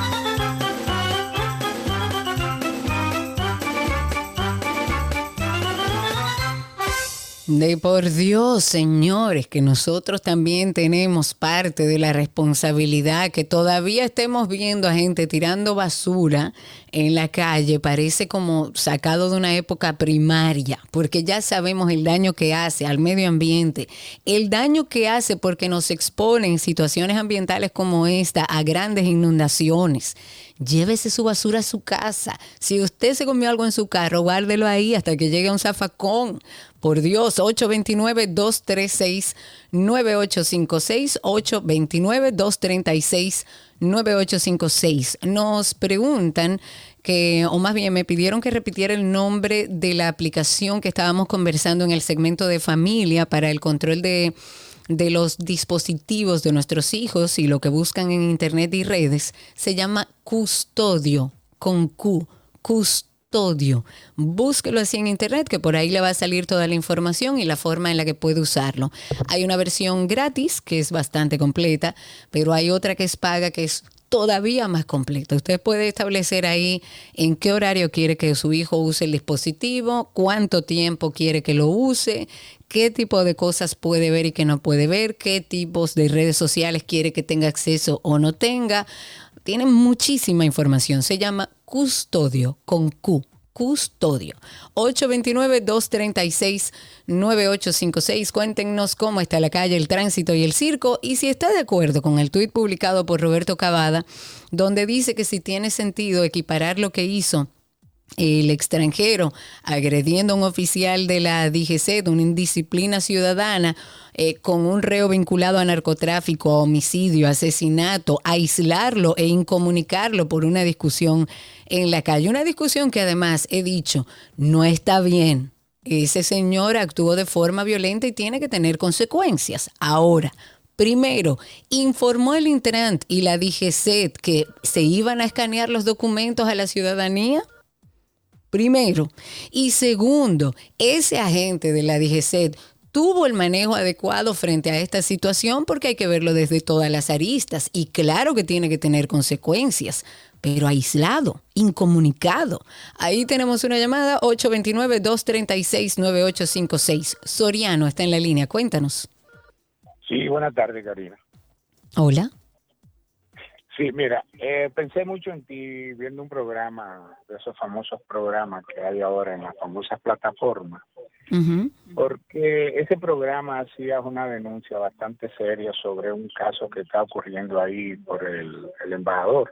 En esos proyectos fueron construidos en el gobierno o en los gobiernos del doctor Joaquín Balaguer. Y precisamente son unas personas que están ahora en el poder y que han comprado unas, unos terrenos, unos apartamentos y se han apropiado de las áreas verdes. Y aparte de apropiarse de las áreas verdes, están construyendo edificios dentro de esas áreas verdes. ¿Cómo va a Mi ser? pregunta. ¿Así? Búscalo. Si quieres, puedo darte el nombre del programa porque lo vi en otro. Por favor, por favor. En Somos Pueblo. En Somos Pueblo, ahora lo buscaremos, son nuestros amigos. Me dio ganas hasta de llorar. Porque si tú, que has cogido esa lucha en un área como Isabel Villa, imagínate esto en el centro de la ciudad por funcionarios del gobierno apoyados por las autoridades municipales. Es algo que yo no lo entiendo. Yo tampoco, gracias a ti, yo tampoco lo entiendo. Uno como ciudadano trata de también cumplir con su misión, pero si las autoridades o están involucradas o no les interesa y viven con una apatía tratando de que no le explote ningún lío, pues bueno, imagínese usted, uno tiene que llegar hasta donde puede llegar. Ahí está Gabriel en la línea, cuéntanos Gabriel. Sí, gracias, buenas tardes Karina. Bienvenido. Yo quiero saber en qué parte del manual del conductor le dice a las personas que deben poner las luces intermitentes que son de parqueo cuando está lloviendo, porque eso tiende a confundir tanto en la carretera como en la calle. Gracias.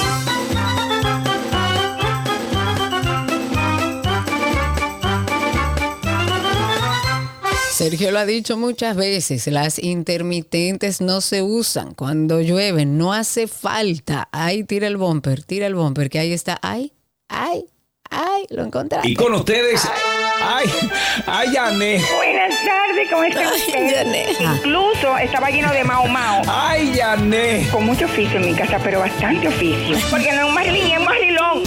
¿Entiendes? ¿Entiende? Hola, Yané. Buenas tardes, niña, ¿y tú? Yo estoy bien, ¿y usted? Adiós, el otro joven. Que no está, yo no, ay, bueno. El otro joven no está aquí hoy. Al millo, que se está haciendo millo, pero que me dé algo de lo que allá. Que nos dé algo, ¿verdad, Yané? Oye, mi amor, yo te estoy llamando para hacer una sugerencia sobre el- los- las personas que andan en la calle, que andamos todos, ¿verdad? Nosotros los que andamos en la calle, por lo menos los colmadones, aló, ujú. Estoy que hagan así, que no tiren el agua, eh, digo, la basura, después de que, que co- como si estuvieran nadando, porque esa agua para que va, para el mar, ¿verdad? Claro. Y si usted colmadero hace eso, usted es un puerco. Otra cosa, los municipios que vencen a sacar la basura, no a tirar la ¿verdad que no? No. Vamos a recogerla y a tirar donde debe de ser. Por favor. ser. Y Claro. otra cosa, los síndicos que no trabajan y los que están regidores que se pongan ahora en la calle a hacer lo que tienen que hacer, no después que se ahogue el río, ¿no verdad? Claro. Digo yo Entonces, también. los síndicos que en vez de su casa y que echamos el fresco y no el wiki, como tú pagas, yo también, que yo no paga ninguno, que se pongan a trabajar. Que se pongan a trabajar.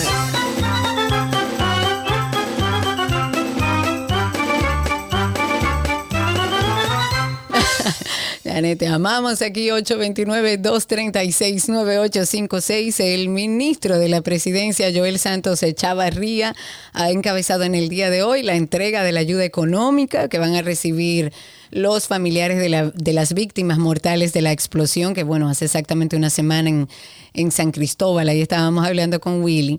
Él ha dicho que los familiares de los fallecidos en este siniestro van a recibir Hoy una primera partida de 50 mil pesos y 20 mil pesos mensuales hasta diciembre. Además, estuvo dando algunas explicaciones de que el gobierno ya ha colaborado con los gastos fúnebres, médicos de los fallecidos y de los heridos, por lo que esta contribución no es para estos fines, sino para que puedan, frente a esta desgracia, pues rehacer sus vidas y comenzar de nuevo. 829-236-9856. 829-236-9856. Daniel está en la línea. Sí, buenas, buenas. Eh, te felicito primero por tu programa, excelente programa. Y Gracias. te habla Daniel Taveras desde Higüey, comunicador también.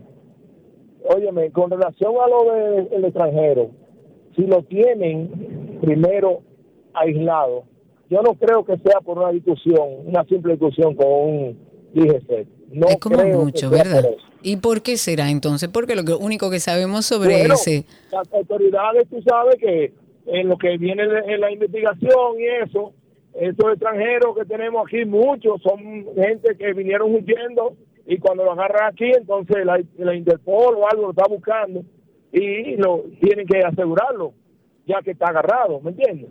Y Bueno, hay que ver qué dicen las autoridades. Hasta donde tenemos las informaciones, nos parece un poco excesivo las, las decisiones que han tomado frente a este ciudadano extranjero. 829-236-9856. La República Dominicana se encuentra en estos momentos entre los países de Iberoamérica con los principales productos de la canasta básica más baratos por unidad. No lo digo yo, esto es de acuerdo a una investigación que se hizo recientemente y según este levantamiento que está elaborado por agencias eh, homólogas de, protección al consumidor en países de Iberoamérica, entre los que por supuesto se, se, encuentra República Dominicana. Eh, para, Paraguay y Brasil están, por ejemplo, en los primeros lugares en los precios de estos alimentos más asequibles, según seguido de la República Dominicana, que ocupamos la tercera posición. Pero también igualmente se determinó que de los 35 alimentos básicos que se monitorearon, eh, y son compatibles entre los países iberoamericanos, en la República Dominicana se puede adquirir el total de esas unidades a un precio más asequible que el resto de los países de Iberoamérica, solamente superado, como les dije, por Paraguay y por Brasil respectivamente. ¿Está usted de acuerdo con que la canasta básica en República Dominicana es la más baja de la región? 829-236-9856. En la línea está Ricardo con nosotros. Saludos. Buenas. A mí me gustaría, sí, buenas. Saludos. A mí me gustaría saber si, el, si la gente de DGC son tan agresivos con el sector transporte, donde ellos no tienen ningún tipo de nada, absolutamente cumplen con nada. Andan borrachos, andan con cuchillo, se lo sacan a la gente en la calle, el cuchillo literalmente delante de todo el mundo y a ellos no lo tocan si ellos son tan guapos con los con los transportistas. Es cuanto, muchas gracias.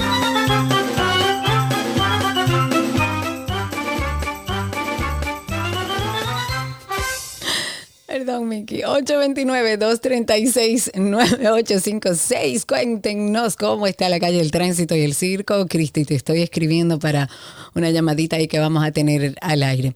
Entre otras cosas, para comentar tras las críticas que han recibido los diputados en los últimos días porque solo aportan 10 mil pesos de sus salarios en beneficio de las personas afectadas por la explosión en San Cristóbal, pues Alfredo Pacheco ha salido en defensa y dijo que nadie les pidió que dieran el paso que esta medida fue valorada por la gobernadora y por miembros del organismo de socorro porque todavía no habían recibido recursos.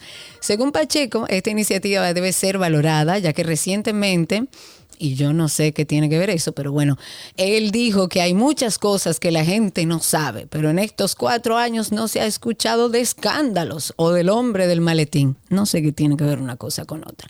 Ahí tenemos una llamada, tenemos a Juan de Dios con nosotros. Cuéntanos, Juan de Dios. Adelante. Sí, yo quiero saber si lo amé también cuando tienen eh, eh, esa actitud brutal contra los ciudadanos, si ellos van a pagar también a un calabozo. Gracias. Es cuánto.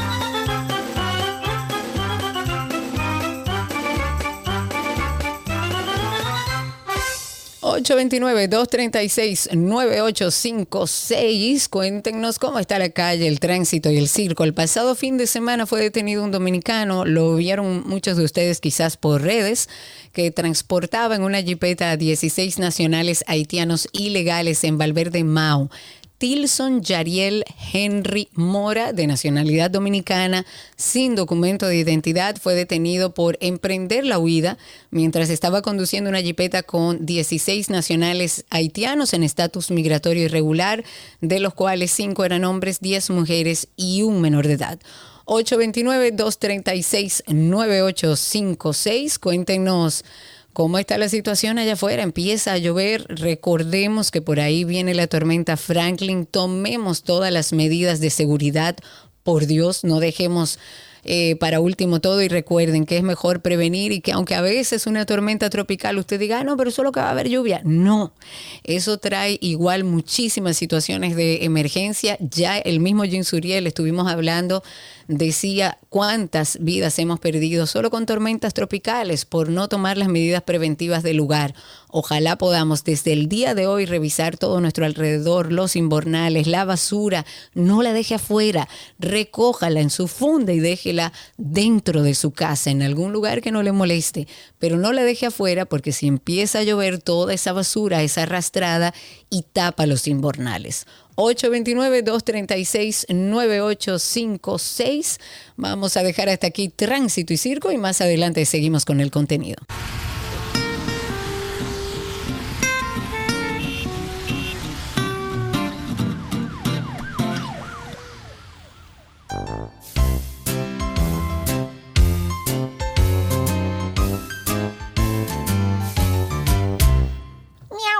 Ahí está nuestro segmento de mascotas. Hacen falta animales hoy aquí, literalmente.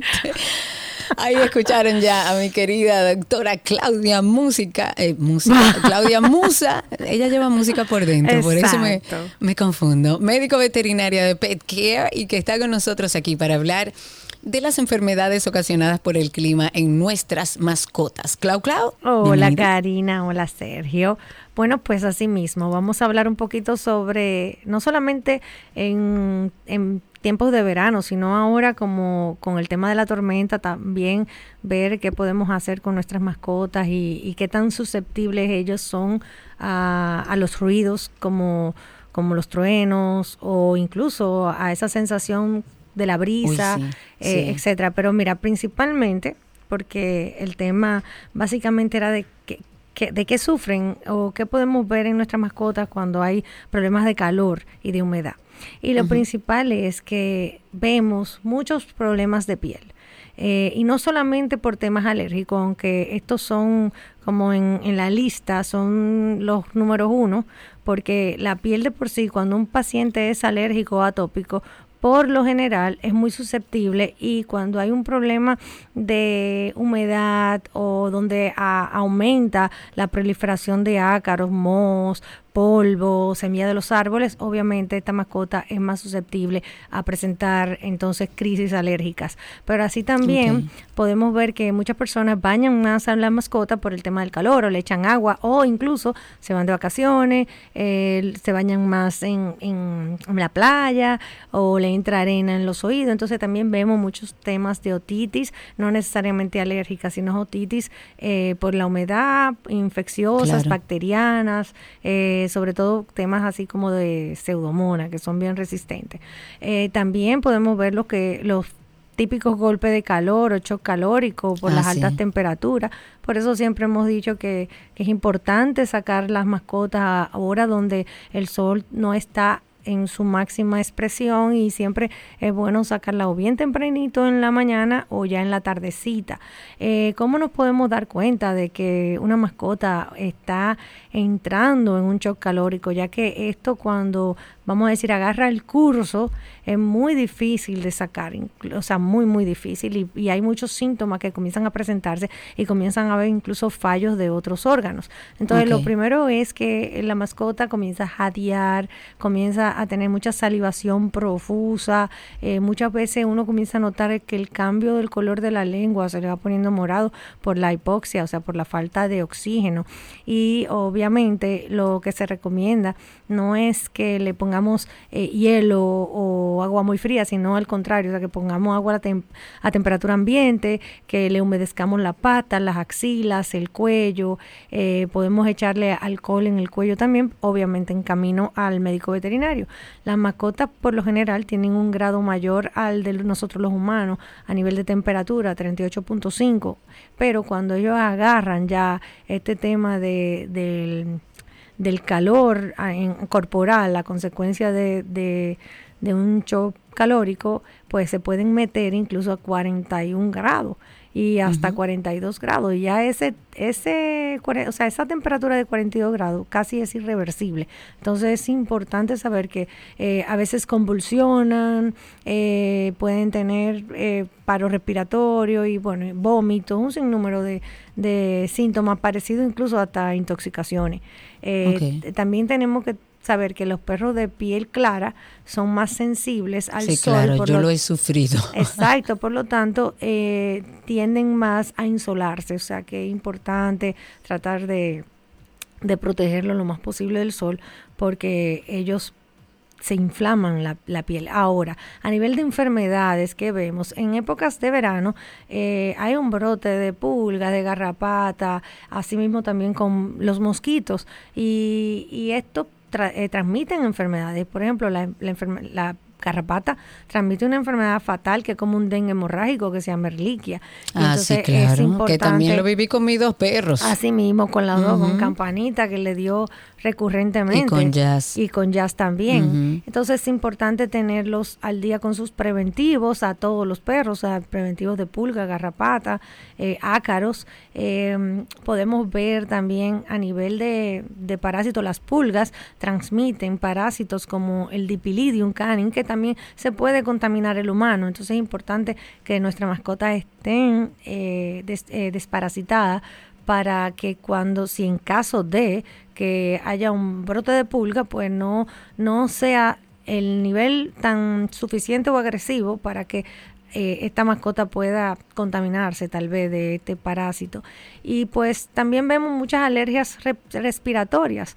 O sea, también pueden haber, eh, por ejemplo, recuerdo que hace poco con el tema del polvo del Sahara, nos llegó una pacientica que parecía que tenía una bordetela, que tenía una infección respiratoria que también se puede ver en esta época. Sin embargo, lo de ella era un tema alérgico respiratorio. Entonces, esas son las cosas básicas que que podemos ver en épocas de mucho calor, mucha humedad. Pero en temas como lo que vamos a pasar mañana eh, de tormenta tropical. Ah, claro. Que, mis perros, bueno, eh, Jacinto era una cosa que oía un trueno y yo no sabía cómo era que lo iba a agarrar. Sí, porque es que los perros sobre todo tienen, eh, o sea, la capacidad de auditiva es, vamos a decir, el doble o dos veces y media más que, la nuestra. Entonces, lo que para nosotros es un ruido, un ruido fuerte, imagínate para ellos. Entonces se ponen muy ansiosos. Es importante que las personas que viven en casas sepan que tienen que resguardar a la mascota dentro de la casa, eh, que si una mascota la tienen amarrada con esos collares que son eh, de acero, pues quitarle el collar, entrarlo a la casa. Muchas veces es necesario tratar de meterlo en áreas donde haya el menos ruido posible, eh, acariciarle. Hay también eh, para los perros que son muy ansiosos, pues se le puede dar ansiolítico, obviamente recetado por el médico veterinario. Hay ansiolíticos desde muy suaves y naturales hasta los que son con receta controlada. O sea, podemos, dependiendo de, de la necesidad de la mascota y de la ansiedad que tenga, pues ya uno puede tratarlo. Eh, pero básicamente lo que hay que cuidar de que nuestras mascotas no estén expuestas, por ejemplo, en un balcón. Eh, un gato, los gatos, tratar de tenerlo en ambientes donde no se vayan a escapar. Y, bueno, y básicamente el cuidado responsable de nuestras mascotas. Claro, es saber que si usted está cuidando de su familia y tomando todas las medidas preventivas para su familia, eso incluye sus mascotas. Claudia, muchísimas gracias. A ustedes, un abrazo. Un abrazo grande. Claudia Musa es de PetCare, la señora en jefa, y todo su equipo está esperando por ustedes. Pueden seguirlo en redes como arroba PetCare. Y hasta aquí mascotas en 12 y 2.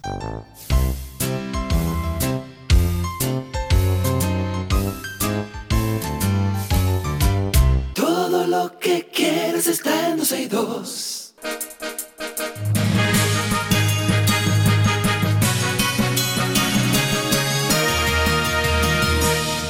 Algunas noticias actualizadas. Vamos a empezar con una llamada a propósito de que estuvimos leyendo la noticia a través de redes de que el Ministerio de Educación y el Ministerio de Turismo han firmado un convenio que me parece muy interesante. Van a hacer un, marco de colaboración interinstitucional eh, con la idea de unir esfuerzos para, eh, para la promoción, para el aprendizaje, la creación de una cultura ciudadana de apoyo al turismo. Esto en estudiantes de los diferentes niveles y modalidades eh, del sistema educativo preuniversitario a nivel nacional sobre todo y según estuve viendo en las zonas de mayor afluencia turística en el país. Nos pareció muy interesante y por eso contactamos a la señora Jacqueline Mora, viceministra técnica de Turismo. Jacqueline, bienvenida, muchísimas gracias por estar con nosotros. Gracias a ustedes por la invitación y por el espacio. Un placer. Cuéntame un poco cuál es el propósito principal de este convenio, este marco de colaboración entre turismo y educación. Mira, tiene múltiples, eh, eh, desde nuestra llegada, eh, el objetivo, uno de los objetivos principales era fortalecer la cadena de valor turística a través del fortalecimiento del recurso humano. Para nadie es, eh, es un secreto que la pandemia hizo que saliera mucha gente del sector, gente que ya tenía muchos años educada y casi todos los países estamos pasando por ese reto de reentrenar y de otra vez volver a elevar los niveles de servicio donde lo tenemos. República Dominicana por muchos años puso la materia de inglés, si tú recuerdas, dentro de la currícula escolar. Y en aquel momento la visión era esa misma, era una visión turística y con el tiempo pues se fue completando con francés en el entendido de que la vocación principal de la República Dominicana es el turismo, por las características somos una isla Claro, lógico. las bellezas naturales, etcétera. Sin embargo, eso fue una estrategia como que se quedó de lado. Y una de las primeras motivaciones es, como te dije, es poder siempre tener a mano un capital humano que entienda lo que es servir desde el punto de vista turístico. Lo otro, Karina, es que no solamente servir como antes, es que ha cambiado el concepto de servir con las nuevas generaciones. Pero en tercer lugar, y te estoy dando el marco general, claro. el, el Ministerio de Turismo ha estado trabajando con la OMT.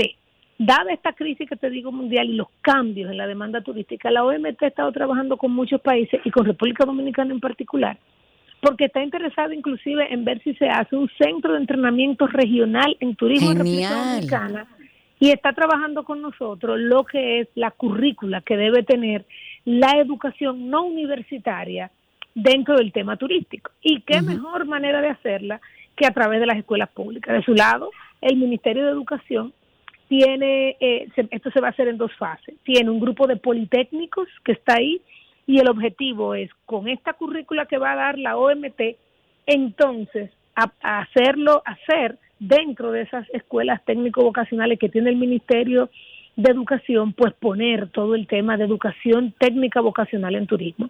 En República Dominicana hoy, si tú te fijas, las universidades tienen la carrera de turismo.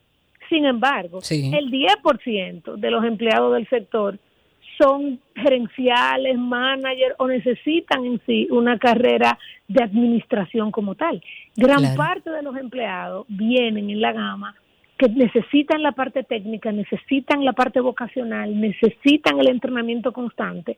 Y por eso tiene relevancia este acuerdo que busca traer las mejores prácticas internacionales, que ya la estamos trabajando con la OMT, llevarla al Ministerio de Educación en primer lugar a través de estas escuelas vocacionales y en máximo dos años ver cómo reforzamos aquella iniciativa del inglés con una iniciativa más transversal en las escuelas, donde se haga una currícula, le, le llamamos de turismo, pero turismo es amplio, es turismo interno, es cultura, es gastronomía, es turismo internacional, es viajes, porque la gente piensa en turismo y piensa en un extranjero, pero aquí todo el dominicano es turista.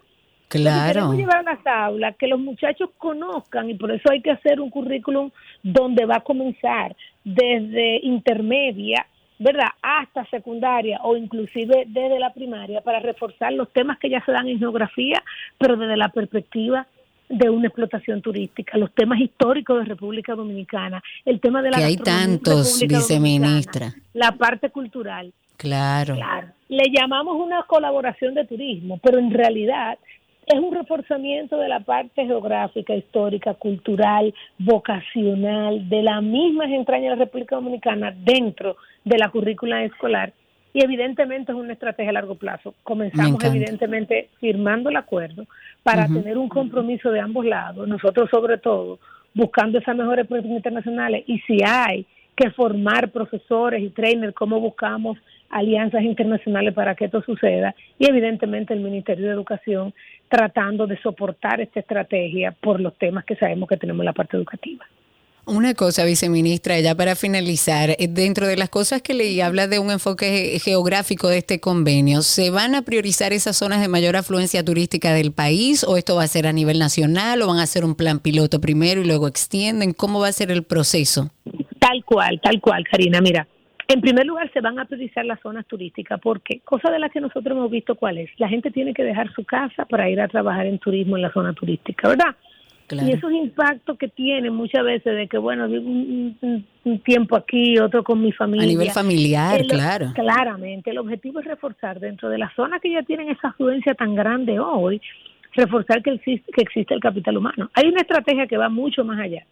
Y es esa estrategia de comenzar a hacer las zonas turísticas no solamente sostenible ambientalmente, es sostenible socialmente, donde el, donde el punto fundamental, y luego en otra llamada podemos hablar de eso que ya se inició hace un tiempo, el punto fundamental es la familia y no el trabajador. Y entrar ahí a los a, a, las parejas, a los muchachos, que sean los mismos eh, conservadores del ambiente, que sean los mismos jueces que hay alrededor.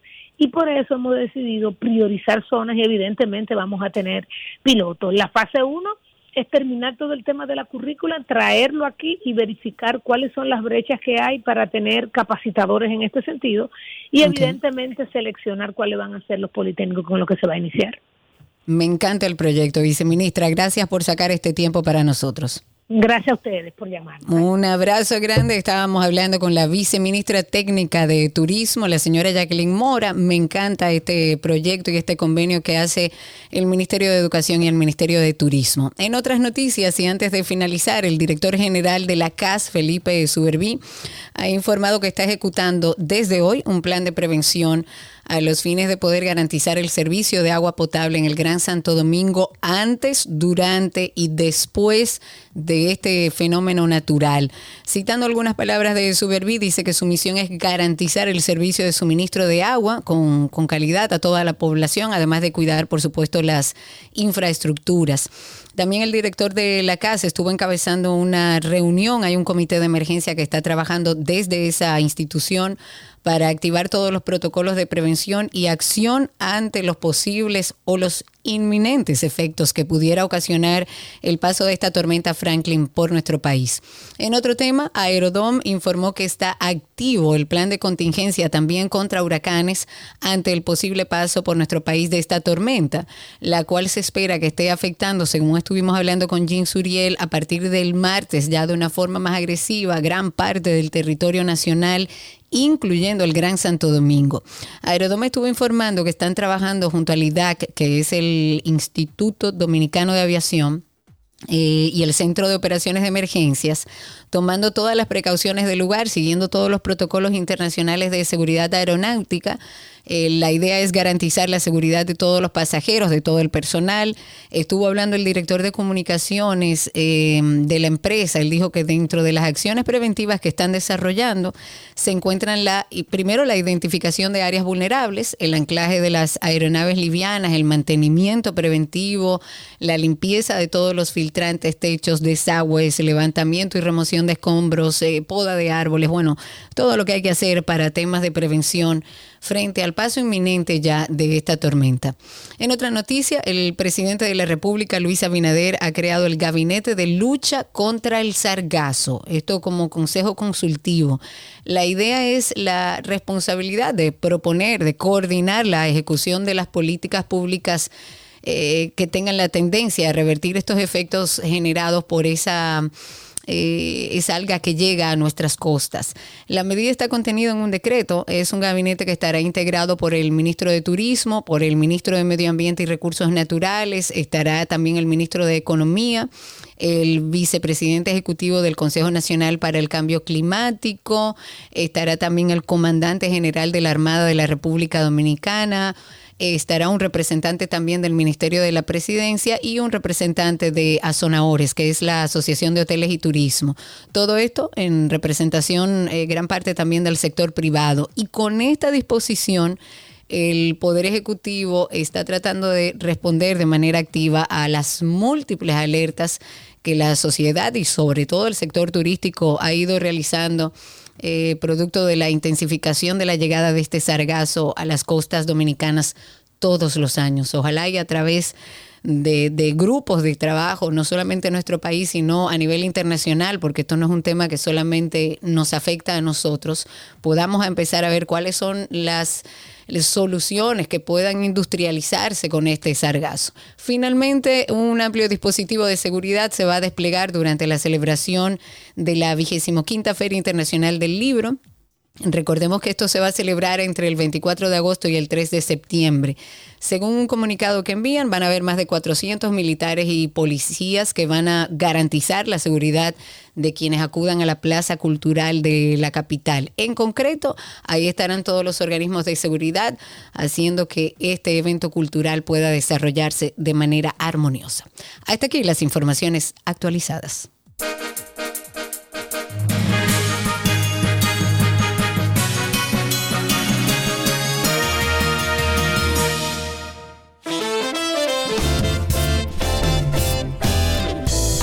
Señores, se acabó esto. Será hasta mañana. Gracias por abrir esta semana laboral conmigo. Y ya mañana Sergio Carlos estará integrado y en vivo desde cabina con nosotros. Recuerden además nuestras redes sociales 12 y 2 en todas las plataformas. También puede buscarnos como Karina y Sergio After Dark. Será hasta mañana. Sean felices. Chao, chao.